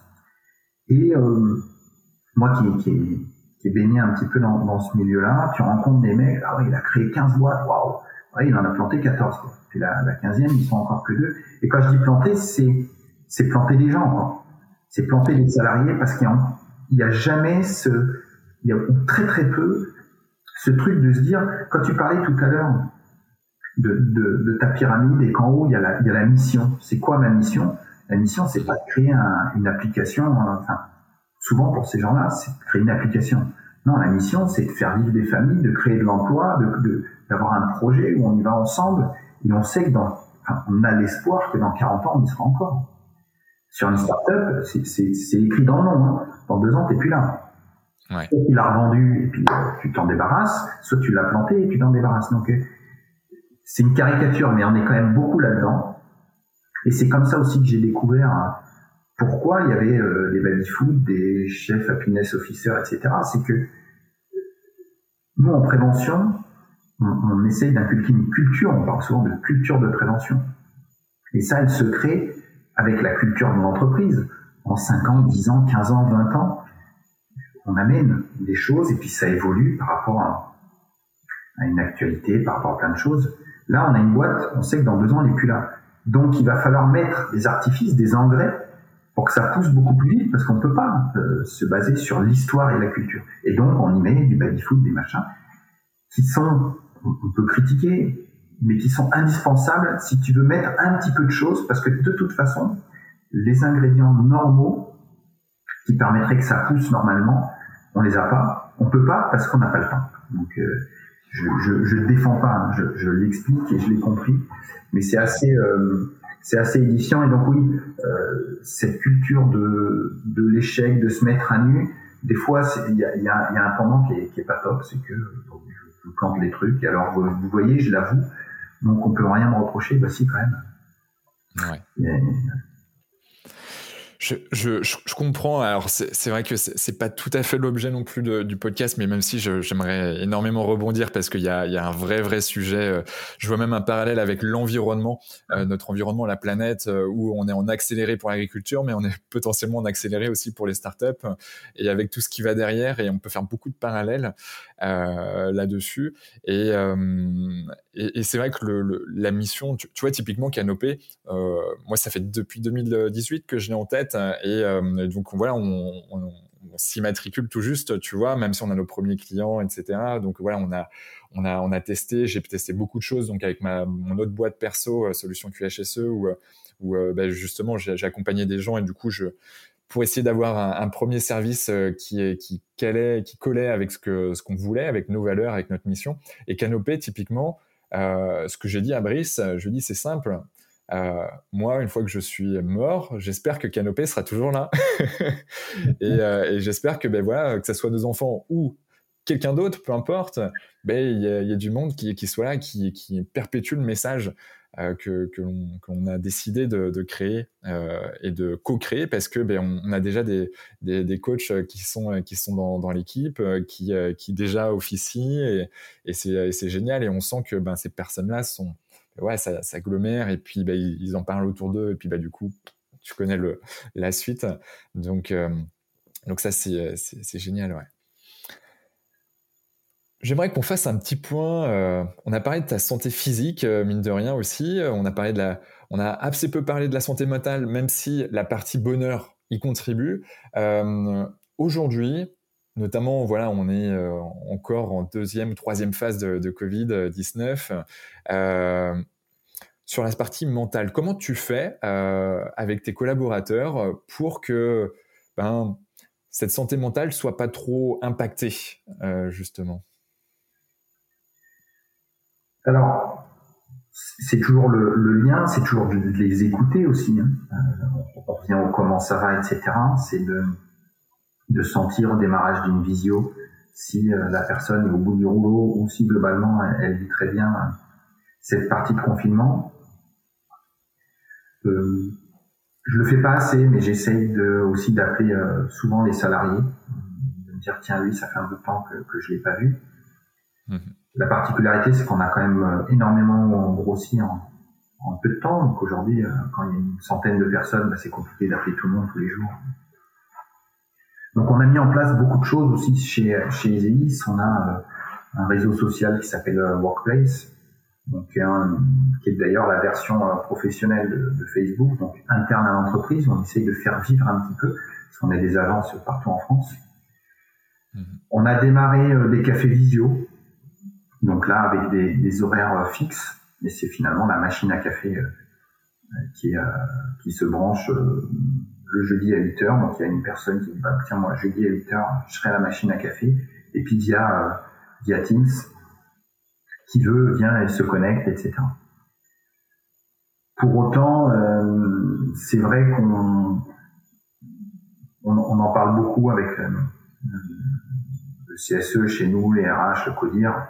On n'est pas assez euh, attentif et, et, présent au quotidien parce qu'on voit, là, surtout en ce moment avec ce troisième confinement, qu'au jour le jour, les choses évoluent très vite et différemment chez les salariés que euh, l'arrêt de l'école euh, à un moment où c'était pas prévu, euh, leur démarrage, mais ça redémarre pas à la même vitesse selon l'âge des enfants qu'on a. Le fait que à la fois on est en vacances avec les enfants à la maison, mais en même temps c'est pas vraiment les vacances parce qu'on peut pas partir en vacances et que voilà.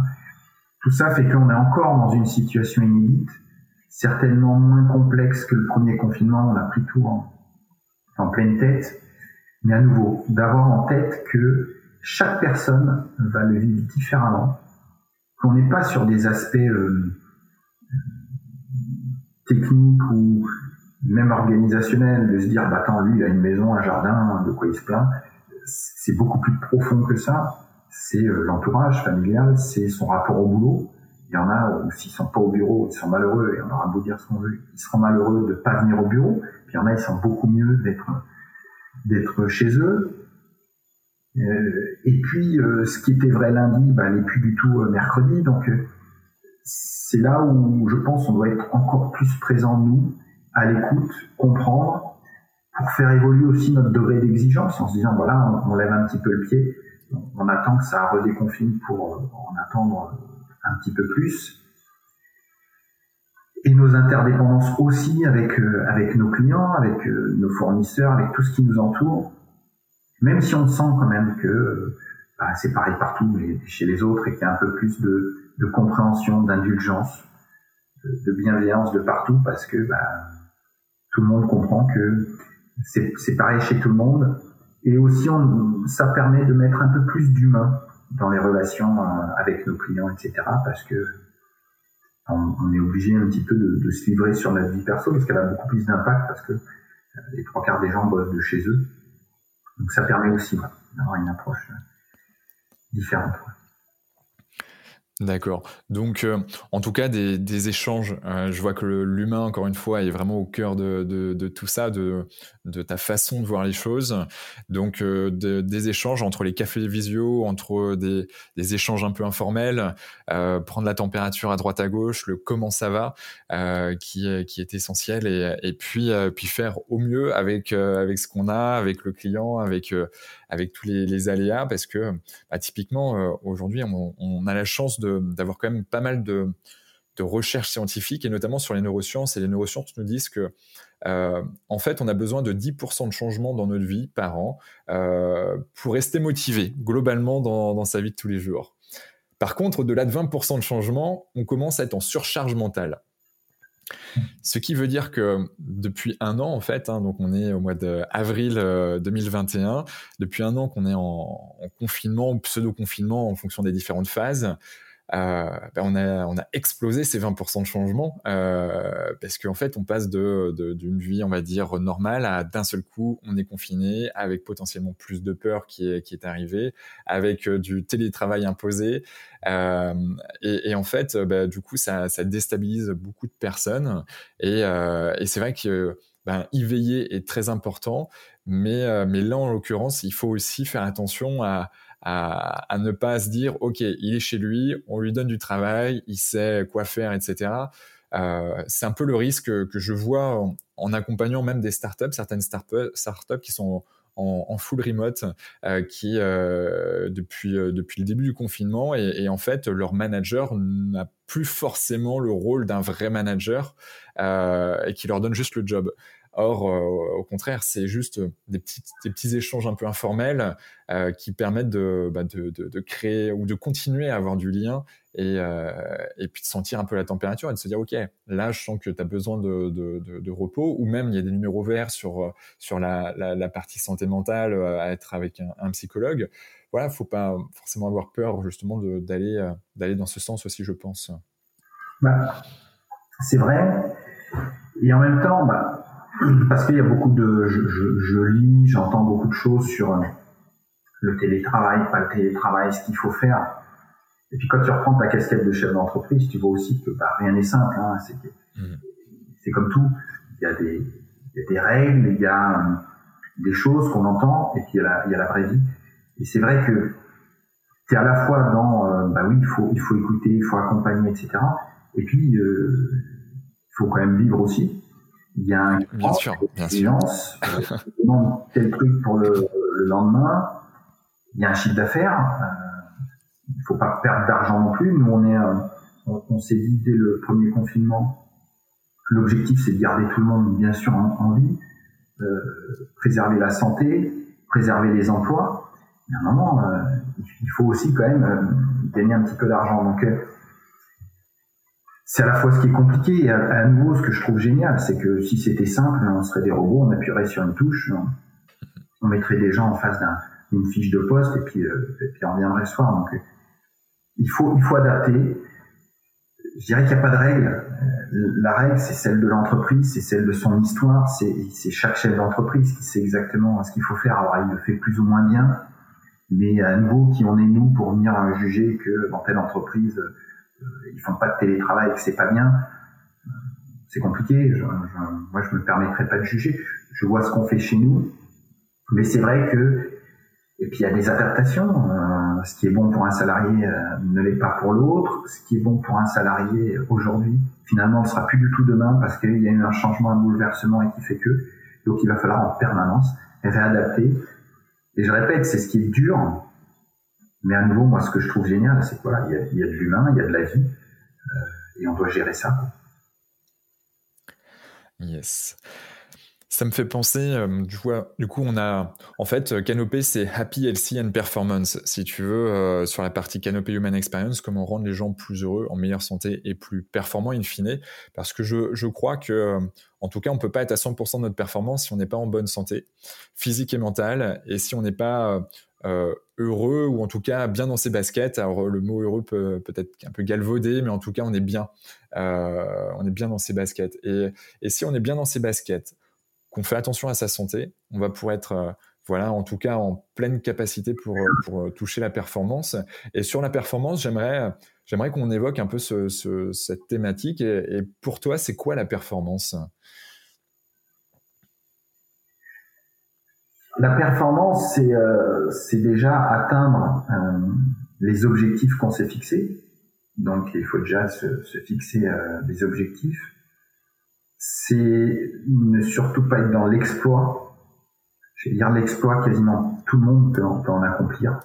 Un jour, un instant T, les planètes sont alignées, il y a plein de paramètres qui font tant mieux, puis ça reste un exploit, bravo. Euh, la difficulté, c'est de réitérer l'exploit tous les jours. Euh, et, la performance tous les jours. Alors après, le, mot est, pas toujours euh, bien perçu, notamment dans, le milieu du travail. Mais, mais la performance, elle est pour moi présente chaque seconde. C'est qu'à un moment, tu as réussi à te mettre d'accord avec quelqu'un sur un sujet et c'était pas simple euh, c'est une performance. Tu as signé un contrat avec un client, c'est une performance. Tu as bien réalisé la mission, c'est une performance. As quitté ton site euh, que tu gères en santé sécurité et il n'y a pas eu d'accident aujourd'hui, c'est une performance. Ce qui est intéressant, c'est que chacun va se fixer euh, les objectifs de, ce qu'est cette performance. Et, pour amener ça aussi à ce que tu disais juste avant sur le bonheur, sur tout ça, à nouveau, euh, chacun a sa définition. Euh,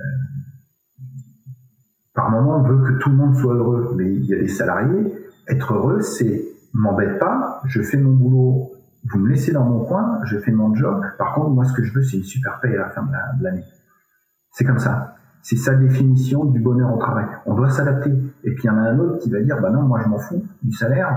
Moi, ce qui est important, c'est qu'on soit là tous les jours et qu'il y ait du monde à la machine à café et de voir mes collègues, etc. Donc euh, voilà, chaque être humain est différent, est différent dans, dans des phases de la vie, parce qu'on n'a pas les mêmes exigences de bonheur au travail ou même de performance. Quand on est jeune, célibataire et qu'on met à tout dans le boulot, et puis à un moment on a des, des enfants et, et la performance c'est d'avoir fini à l'heure précise pour pouvoir aller chercher ses enfants à l'école. Euh, donc voilà, à nouveau on, va adapter ça, on va adapter euh, ce, ce ce bonheur et ses performances à chacun, à condition de bien fixer les objectifs et d'être bien raccord avec chacun sur ce qu'on entend par, par performance. C'est pour ça aussi que nous, chez Iséis, on a mis en place des entretiens deux fois par an. Parce que je me disais, mais euh, on ne peut pas fixer des objectifs en début d'année et puis en décembre revenir et, et, et là cartonner quelqu'un en disant ça c'est pas fait, ça c'est pas fait. Et puis pendant 12 mois, en gros, on l'a laissé euh, euh, se débrouiller. Quoi. Donc, en, juin, on fait un état. On dit, bah, en fait, on a exposé les objectifs, est-ce qu'on s'en fixe d'autres? On est complètement à la rue. Et là, c'est de voir qu'est-ce qui fait qu'on est, est à la rue. Est-ce que c'est un problème de management? Est-ce que c'est un problème de... Et voilà, on réévalue pour pouvoir euh, atteindre malgré tout euh, ces objectifs et, cette performance. Le, truc qui me vient en tête depuis tout à l'heure, quand on discute justement de cette singularité de, de chaque personne, euh, j'ai appris de, de Alexis Russe, il dit, dans mon écurie, j'ai 50 chevaux et j'ai 50 méthodes d'enseignement différentes. Mais du coup, j'ai 50 élèves premiers de leur classe. Et c'est vraiment ça pour moi le management et l'entreprise, c'est que on doit adapter en permanence. C'est pas c'est pas une règle, une procédure, on balance et puis tout le monde s'adapte. Alors bien sûr qu'il y a des règles communes parce que ça c'est la vie. En société, c'est collectif et il en faut. Mais après, euh, et c'est pas forcément le manager qui va non plus adapter à chacun sans arrêt à toutes les deux minutes. C'est amener les gens à adapter leur quotidien, leur vision du bonheur, leur vision de la performance par rapport à des objectifs communs euh, qu'on a fixés. Et donc développer l'intelligence collective, justement, permet bah, d'accroître les performances de l'entreprise. Du coup, Bien sûr.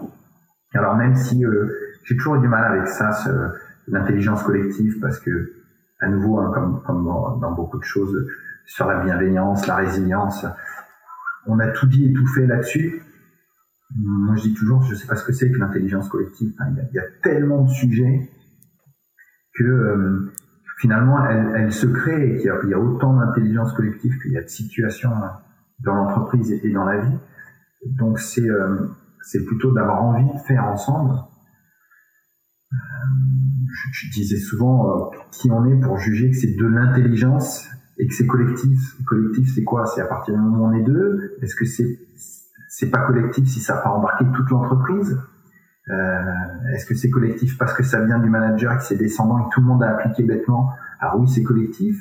Ou est-ce que c'est collectif parce que c'est venu aussi de... Donc c'est tellement complexe que je préfère ne pas utiliser le mot, mais, mais par contre le susciter, c'est dire, ben voilà, il faut, euh, il faut que chacun y trouve son compte. Et, au-delà même du bonheur ou de la performance, faut que chacun y trouve son compte. Et moi, c'est toujours ce que je me suis dit. même en entreprise, t'embauches un salarié aujourd'hui, il y a un contrat, il y a un code du travail. Honnêtement, tu, peux tout déchirer euh, dès le début. Euh, en réalité, ce qui fera que les gens respectent le contrat, c'est pas et qu'ils font leur boulot, c'est pas qu'ils ont ils ont signé un, un contrat euh, il y a il y a six ans dans lequel il était écrit des choses pour qu'ils se souviennent plus. C'est qu'ils ont envie de faire tous les jours, ils ont envie de se lever le matin et de faire bien. Et que si quelqu'un te regarde droit dans les yeux et te dit là ton boulot je le ferai pas, honnêtement, réglementairement, tu n'as aucun moyen de le forcer. Tu vas pas l'attacher sur une chaise et lui dire fais. Et, et, les sanctions, elles peuvent même pas venir de tu m'as dit que tu voulais pas faire ton boulot, je te dire, c'est beaucoup plus compliqué que ça. Donc la, la vie, c'est plutôt de, de, susciter l'envie de la part de chaque salarié de faire et de bien faire, et donc de respecter le contrat de travail. le, boulot d'un manager, c'est pas de faire appliquer le contrat de travail ou, le code du travail, c'est de faire en sorte que les gens aient envie de faire. Et à nouveau, c'est là toute la difficulté, mais quand on y arrive, c'est là aussi toute la beauté de, ces rapports humains, et donc, je reviens à ça, de la performance. Et comment toi, en tant qu'individu, tu, euh, tu tends, alors si tu, si tu tends, hein, si tu veux faire plus de performance, tu m'as, parlé que tu faisais du sport, tu faisais pas mal de sport, j'imagine, euh, et connaissant un peu le, le monde entrepreneurial et quand on est chef d'entreprise, on a, ce petit côté euh, où on a envie de, se challenger, soit personnellement, soit collectivement, ou en tout cas, euh, voilà, sur une compète ou, quoi que ce soit. Euh, comment toi, tu, performes ou tu essayes de, t'améliorer? Bah, c'est le travail. C'est vrai que dans, le sport, euh, on se refait pas. J'ai du mal à faire du sport si je finis pas complètement euh, rincé ou si j'ai pas fait euh, un petit peu plus que, que la veille ou la semaine d'avant, même si je j'y travaille. Mais euh, de plus en plus, je, je trouve la satisfaction dans, dans le bonheur plus que dans la performance dans le sport. Je pense que c'est aussi avec l'âge et que la performance, elle, elle, est de plus en plus compliquée à, à atteindre, mais, mais j'explore énormément de sports aussi, de nouveaux sports, je vais trouver le plaisir là-dedans, c'est de, de, découvrir des choses nouvelles. J'ai la chance d'habiter en, en, province, donc de pouvoir faire du sport dehors, et donc de découvrir aussi des milieux naturels complètement différents. Et ça aussi, c'est euh, en plus de la partie euh, euh performance, vider, c'est la découverte dans un environnement qui, qui, est, qui est, extraordinaire. Donc, euh. Donc, du vélo, du trail, du, de la marche à pied De trail, de VTT, de l'hiver, beaucoup de, beaucoup de ski. Je fais pas mal de d'ascension aussi en, en, montagne. Ok. Mais vraiment, euh, je, je, touche à tout. Je vais faire du, du, du foot, du tennis, euh, je continue bien sûr à, monter à cheval. Enfin, je j'essaie en permanence aussi de découvrir des choses et pas de me dire voilà je fais euh, je fais ça à fond euh, quatre fois par semaine.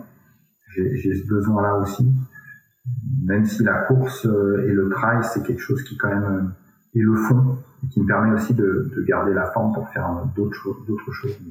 Ouais. Donc euh, besoin d'être stimulé euh, aussi par, euh, par plein de par une certaine diversité tant dans le milieu sportif, créatif que, que, que professionnel, même si en fait tout est interconnecté pour moi. Mais ok. on va partir rapidement, puis après je vois que le temps le temps défile.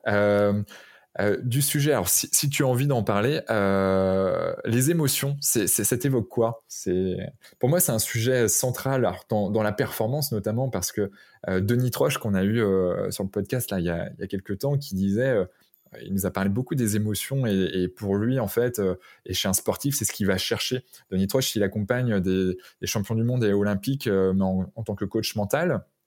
Et, euh, et, du coup, euh, il va aller susciter les émotions les plus profondes euh, au fond de cette personne pour pouvoir quelque part tirer le saint graal et puis et puis faire que cette personne va, va performer. S'il n'y a pas ce, ce, ce petit côté-là, c'est un peu plus difficile. Alors, je vais pas parler des émotions et de la prévention parce que il est encore trop tôt, puis je veux pas dévoiler. Puis c'est vraiment un sujet qu'on va aborder plutôt en 2022 avec la FAP. Donc, mhm. Puis on n'est pas mieux. Mais oui, les émotions, à nouveau, ça, ça rejoint tout ce qu'on dit depuis tout à l'heure, c'est d'aller susciter les, les, choses. Là où je ferai attention, c'est que dans le sport, je comprends, et notamment vis-à-vis d'un sportif, parce qu'on va aller chercher justement euh, ce qu'il a de plus profond en lui, de perso, mhm. pour en, tirer le meilleur, euh, parfois le piquer. On a vu des très grands coachs qui avaient une manière euh, plutôt dure mhm. de piquer les gens, et puis d'autres, au contraire, qui étaient plutôt sur l'émotif dans le sens affectif. Mhm. Dans le travail, c'est un petit peu différent parce que les émotions, elles sont liées énormément à l'aspect perso et que dans le travail, bah, beaucoup de gens euh, font la part des choses entre le pro et le perso et qu'ils n'ont pas envie de se mettre à nu euh, sur leurs émotions et que dès qu'on parle de la notion d'émotion vraiment au sens pur dans le travail, c'est pas toujours très simple.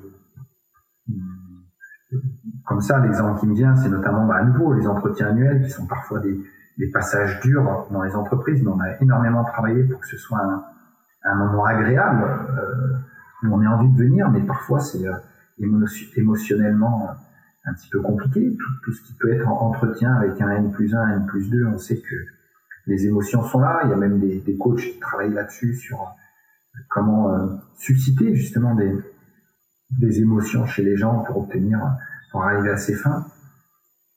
Donc c'est vrai que dans l'entreprise, j'allais dire c'est quelque chose sur lequel on doit être hyper attentif, mais pour, pour moi sur lequel on ne doit pas forcément travailler.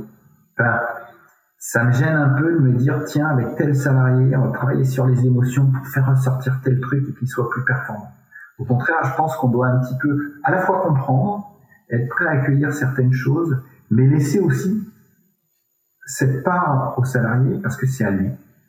Ce sont ses émotions s'il a envie de d'en faire profiter tout le monde, pourquoi pas, avec pareil un, une certaine euh, maîtrise, parce que bah, des excès euh, d'émotions dans un sens ou dans l'autre peuvent aussi gêner les autres salariés, parce qu'on est dans un collectif, mais qui est un collectif. J'aime bien parfois les parallèles entre le sport et l'entreprise, mais là sur ce sujet-là, on peut pas faire de parallèle, parce que dans un collectif sportif, par exemple, on a besoin des émotions de tout le monde parce qu'à un instant T, il faut, faut, accomplir une performance et qu'on voit que, quel que soit le sport, quand on atteint quelque chose, tout le monde se prend dans les bras, se saute dessus, etc. etc. et c'est naturel parce que là, les émotions ressortent. Mm. On n'imagine pas ça dans l'entreprise parce qu'on est dans, un, dans une autre relation voilà, qui fait Moi, je, suis pas tout à fait d'accord euh, avec toi. Alors du coup, on parlait des startups, mais euh, pour euh, pour avoir accompagné notamment un board là dernièrement et, et justement, ils étaient dans alors ils ont ils ont leur gris gris voilà quand ils ont ils ont un nouveau client ou n'importe quoi ils ont une sorte de, de gong justement ils, ils, tapent puis tout le monde se, se félicite. Mais c'est en fait c'est naturel tu vois c'est pas c'est pas du, du, bullshit si je puis dire pour les connaître en fait hein, maintenant. Et et moi, je pense que c'est vraiment un, ça devient alors tout est en train de changer hein, euh, les codes de l'entreprise sont en train de changer mais je pense que ben voilà de se féliciter de se taper dans les mains et de se dire c'est bon on l'a eu ce, client par exemple si on, parle de client ou tout simplement on a réussi à faire ce qu'on a réussi c'est plus difficile je suis d'accord avec toi de, le mettre en forme mais euh, mais je crois profondément au fait qu'il faut aller dans, faut tendre vers ça. Euh, alors c'est ma conception et, euh, et c'est comme ça en fait que je qu'on est en train de, mettre les choses en place chez Canopé. Alors peut-être que dans dix ans je te dirais bah non en fait ça n'a pas marché et que c'est pas comme ça qu'il faut faire. Mais je, alors peut-être qu'on n'est pas en effet comme un Usain Bolt qui va euh, faire des gestes et tout, et tout ça, hein, c'est clair. Mais mais le fait de se féliciter, de se, de se prendre pourquoi pas dans les bras ou n'importe quoi tout dépend de la proximité qu'on peut avoir, mais euh, ou, juste se taper dans la main. Mais si c'est vraiment voulu et s'il y a vraiment quelque chose, tu vois. Euh, je ne suis pas un, un anti-saint, bien au contraire. Mais pour l'avoir étudié, ouais. ça, ça marche aussi dans des boîtes où tu as plutôt des jeunes. Euh, des gens qui ont qui ont démarré, ça a démarré. Et, c'est génial, hein, on rêve tous d'avoir ça, la boîte qui est, qui est hyper fun, tout le monde se tape dans la main, etc. Sauf qu'en réalité, il y a aussi des gens qui veulent pas ça. Mmh. Et le gars qui veut pas ça, il fait quoi? Il est exclu. En fait, il est exclu naturellement.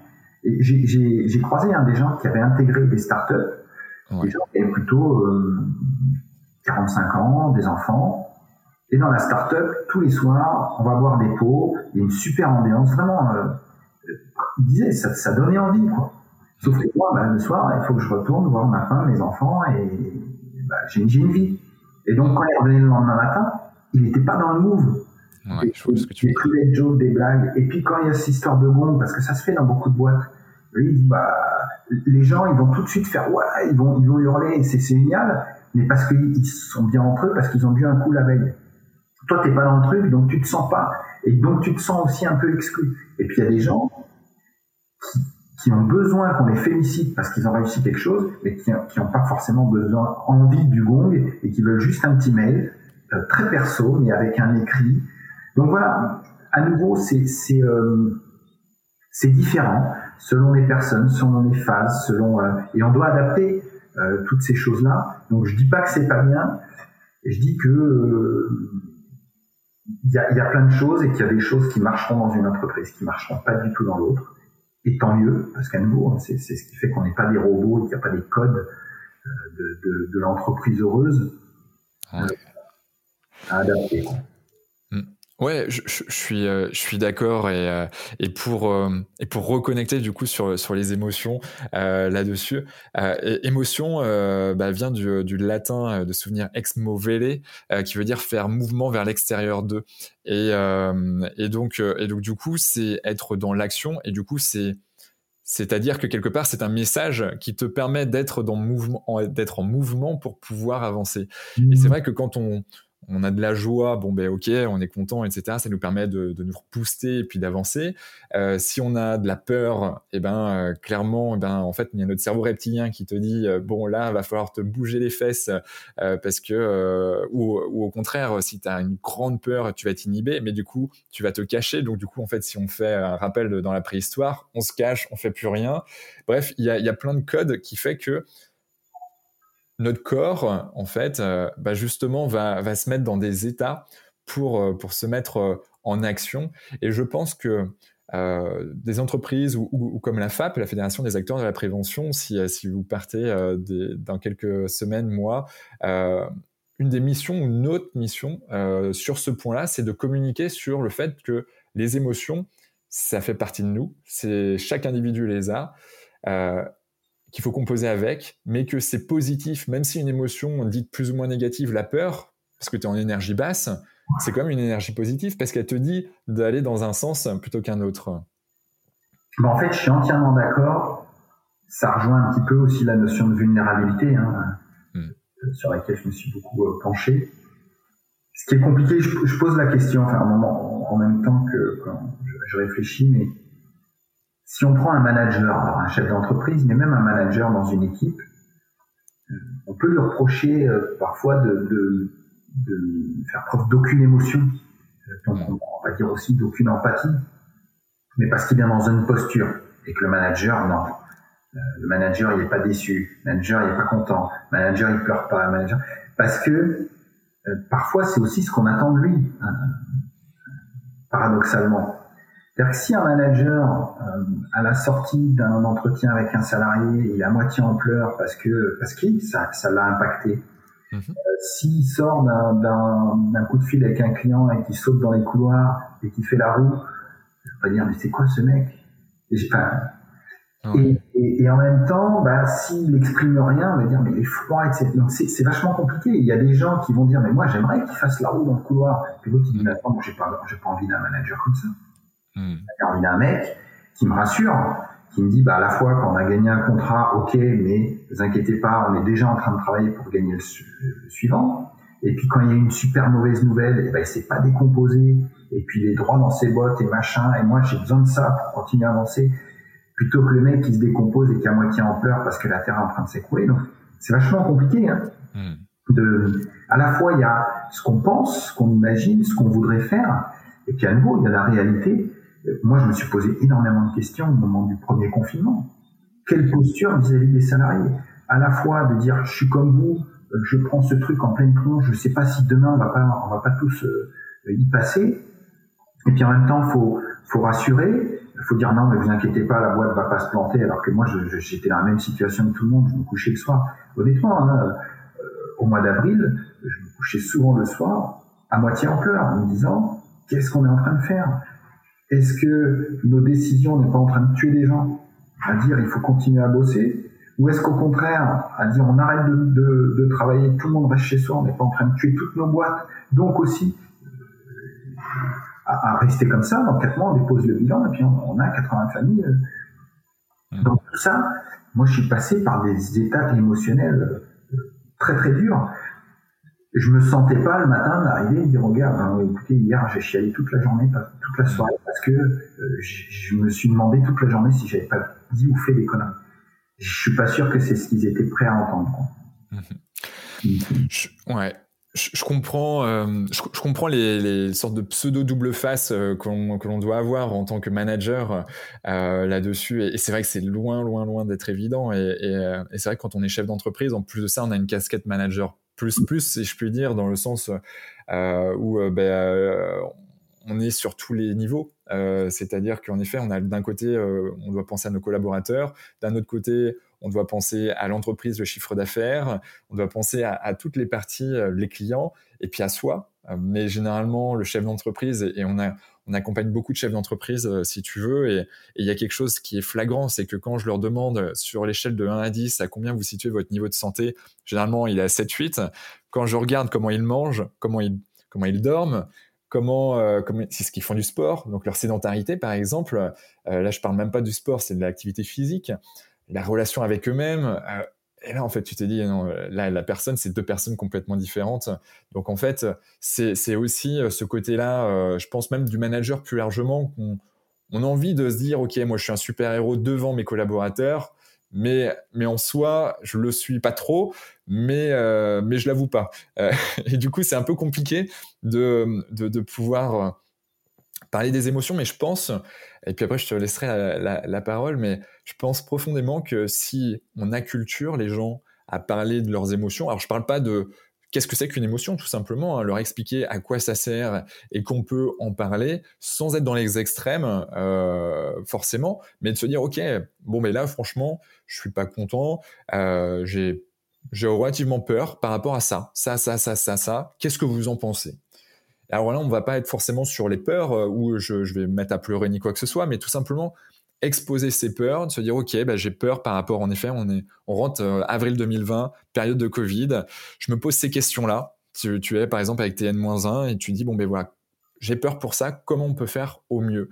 Et, euh, et, tu vois là, on parle sur les émotions, qui est la peur, mais très vite en fait, ça peut enclencher bah, en fait une intelligence potentiellement collective qui fait que ben avec le collectif, on va trouver des solutions qui vont faire que ben on va pouvoir se mettre en mouvement dans en tout cas dans un chemin qui nous paraît le, le meilleur pour le moment. Non, mais je pense que euh, ce qui, ce qui à nouveau nous bloque aussi, c'est le mot émotion, parce que c'est très fort, puis ça fait appel à du perso, puis euh, chacun a, sa définition des émotions. Mais, mais je, le, je le rejoins parce que moi, quand j'ai démarré, toutes les premières personnes que, que j'embauchais, je mettais de côté le CV. Et je leur disais, euh, si vous êtes là, c'est que votre CV m'a plu, m'a interpellé, etc. Donc ça, on n'en parle plus. C'était la première phase. Et ce que vous avez fait dans vos anciennes boîtes, etc. Moi, c'est pas que ça m'intéresse pas, mais c'est pas ça que je veux voir aujourd'hui.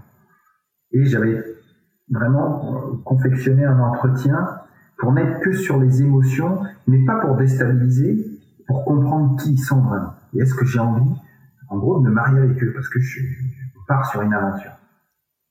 Et c'est vrai que, par exemple, quand, quand t'en parlais, je suis souvenu, je posais une question, de quoi avez-vous le plus peur dans la vie?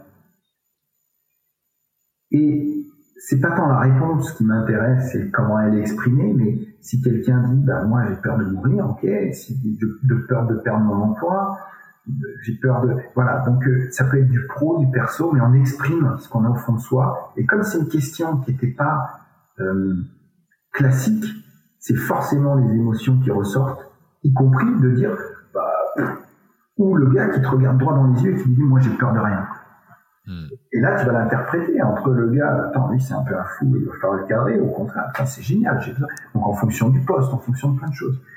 Bien sûr. Je, je demandais aussi de quoi êtes-vous le plus fier dans votre vie. Il y, a, des gens qui vont repartir sur euh, leur boulot et, et, un petit truc euh, hyper technique qu'ils ont fait. Puis tu as des gens qui vont te dire, moi j'ai rénové la maison de ma mère euh, qui avait pas un rond, etc. Et là tu sens pareil qu'il y, avait une dernière question qui était, est-ce que vous savez combien il y a de bars à tapas à Madrid? Alors là, pareil, là tu, tu suscites l'émotion parce que as, il se décompose. Il dit, attends, j'ai fait 250 entretiens, on n'a jamais posé cette question, mais comment je réponds, machin, mais en même temps, moi, je suis censé euh, faire ça, euh, qu'est-ce que je m'en fous des barres Et puis, tu as des gens qui vont te dire, euh, moi, je pense qu'il y en a 1500. Lui, il a peur de rien, il balance un chiffre, ok. Pourquoi pas, c'est pas un défaut, mais lui, il y va.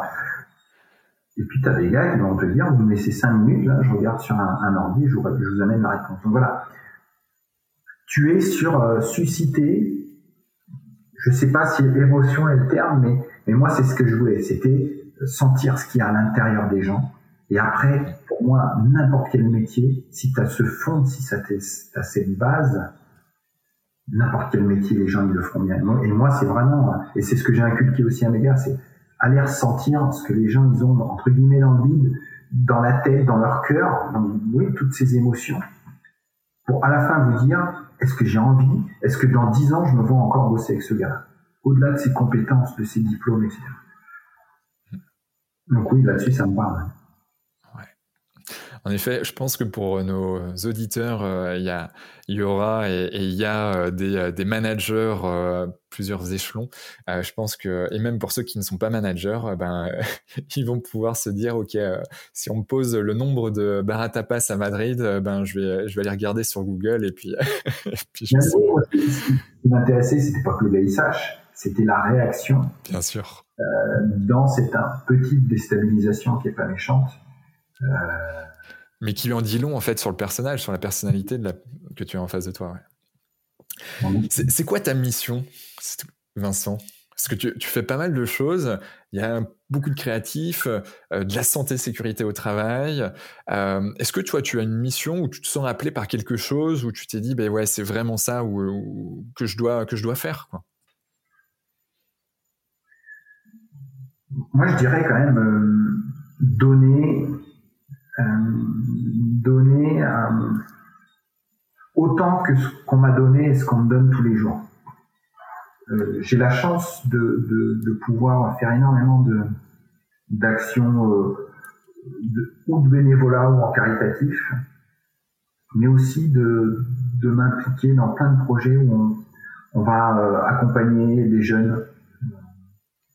Là, je me suis inscrit sur un truc euh, My Job où tu vas coacher un, jeune qui n'a pas la chance d'avoir euh, peut-être ce qu'on a eu nous, euh, entre nos parents, notre entourage, et à un moment, euh, il y a la bonne porte qui s'ouvre au bon endroit, où tu rencontres les bonnes personnes, parce que voilà.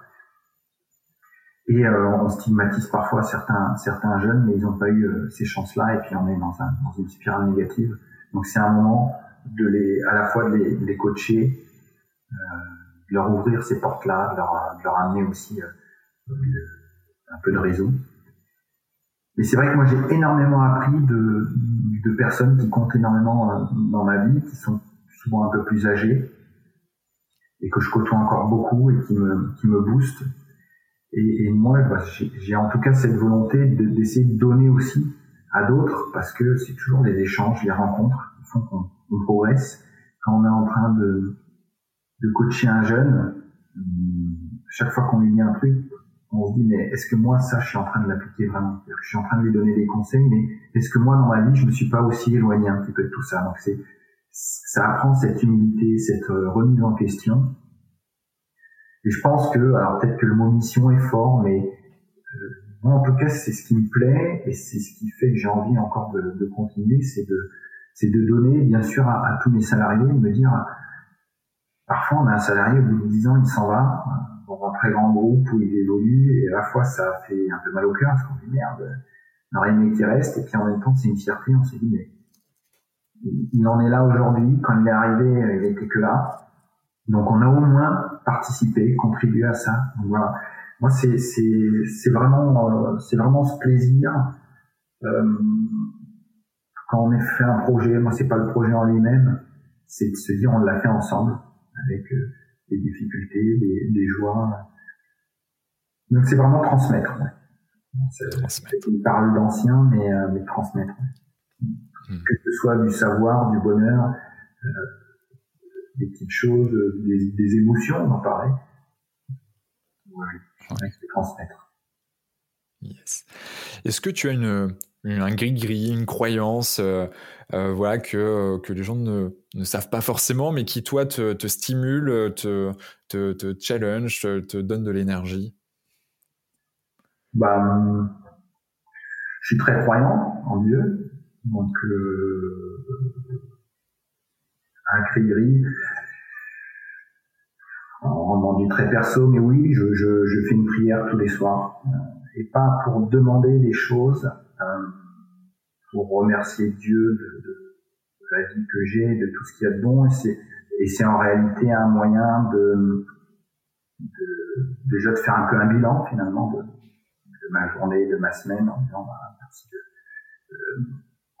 en, en, faisant attention de, de, bien dissocier, je, je, j'attends pas d'un Dieu qui, qui fasse que euh, on réussisse telle ou telle chose ou euh, qui telle ou telle performance. Pour moi, c'est nous. C'est simplement Dieu qui nous donne la, force, l'envie, etc. de, continuer, de pas juger les gens, d'être à nouveau beaucoup sur l'humain et non pas euh, de demander à, ce qu'on signe le contrat demain. Quoi.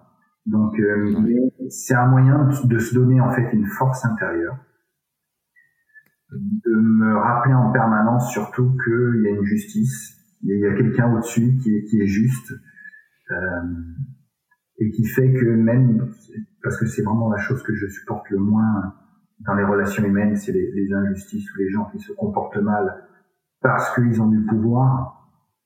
Et je me dis, il y aura toujours une justice là-dessus. Donc ça apprend aussi à prendre du recul, à prendre les choses avec trop d'émotion aussi parce que bah voilà, il y, a des, difficultés dans les, dans les rapports humains, dans le, dans le, quotidien au travail, et de se dire que fondamentalement tous les gens sont bons. Simplement après, il y a des paramètres qui font que à un moment ils disent au fond des choses qui, euh, paraissent totalement injustes, mais forcément euh, la roue tournera et que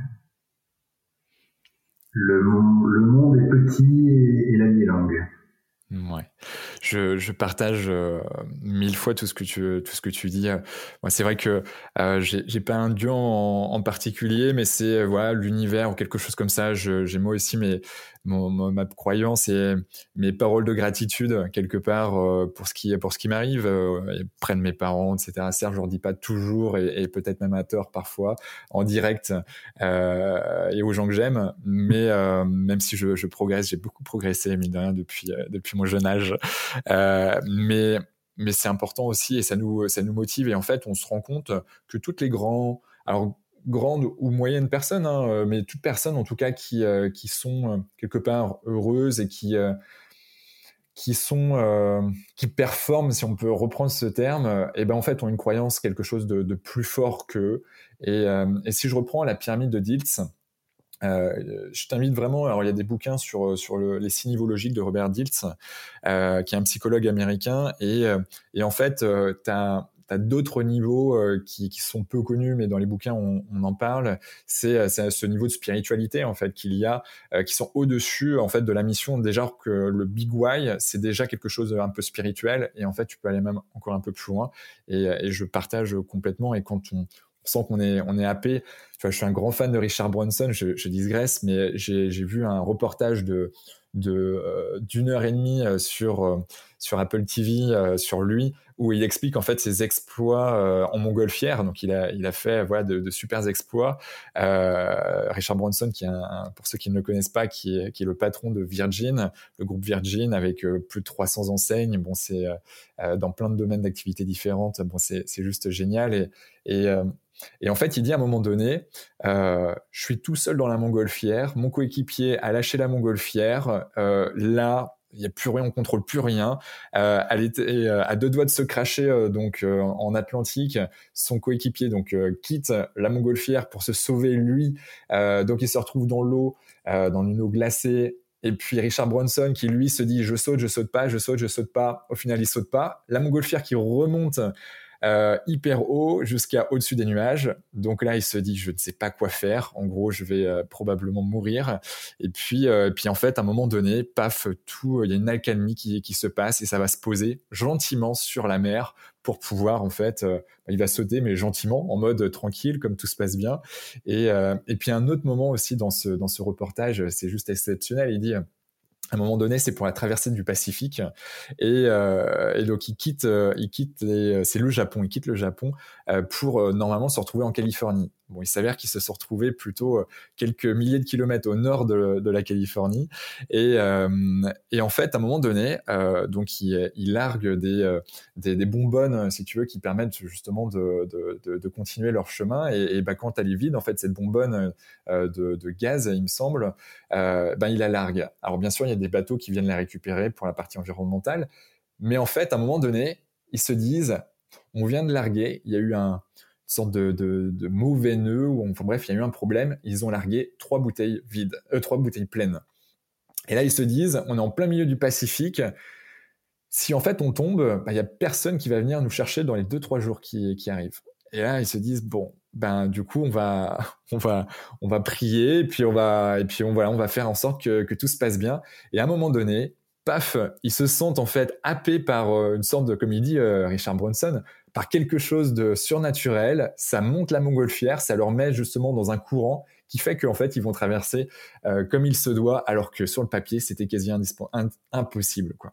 Et donc mmh. du coup bon quelque part il y a qu'on y croit ou pas à ces, à ces choses, ben quelque part bon il faut tout simplement croire en soi et, et puis et puis à se laisser guider quelque part et puis advienne que pourra trouver un moyen euh, qui est très perso de croire en soi, parce qu'en fait, c'est ça. Hein, il y a des moments où euh, tu es à deux doigts d'abandonner, et euh, si, si tu as cette croyance, bah, c'est ce qui fait que tu continues. des fois, ça peut être dans des choses très anecdotiques du quotidien, ça peut être dans du sport où tu es à deux doigts d'abandonner pas loin de la côte, et puis tu dis, allez, je vais jusqu'en haut, etc dans une performance sportive. Et puis des fois où moi je l'ai vécu dans, dans mon ancienne vie de circassien, où tu es à deux doigts de, de mourir, où tu vois la mort en face et tu te dis là, qu'est-ce que je fais? Je, je mets le coup qu'il faut euh, parce qu'il est hors de question d'eux, ou euh, je suis fataliste et de toute façon, c'est trop tard, on va y aller. Donc ça, c'est un, c'est quelque chose qui se forge dans l'esprit et de, de, suffisamment croire en soi en disant mais non, je suis capable de le faire. Super, je pense qu'on va on va pouvoir terminer sur ces sur ces gentils sur ces beaux mots en tout cas. Euh, comment on peut te joindre? Comment te suivre?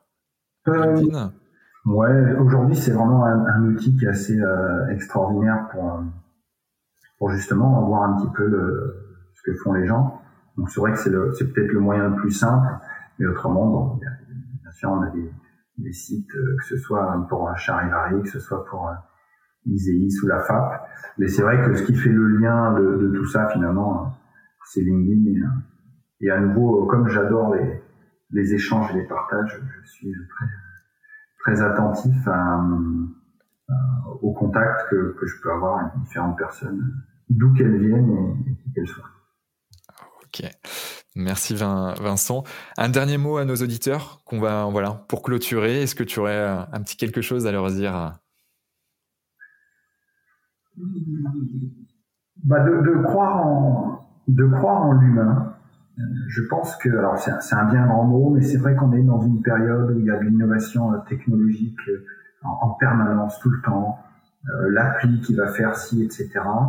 Et moi, je crois qu'au contraire, euh, l'avenir et la, vraie innovation, c'est davantage de comprendre les êtres humains. Depuis un an, on a vu qu'on a tous encore évolué notre façon de faire, dire, euh, nous comporter.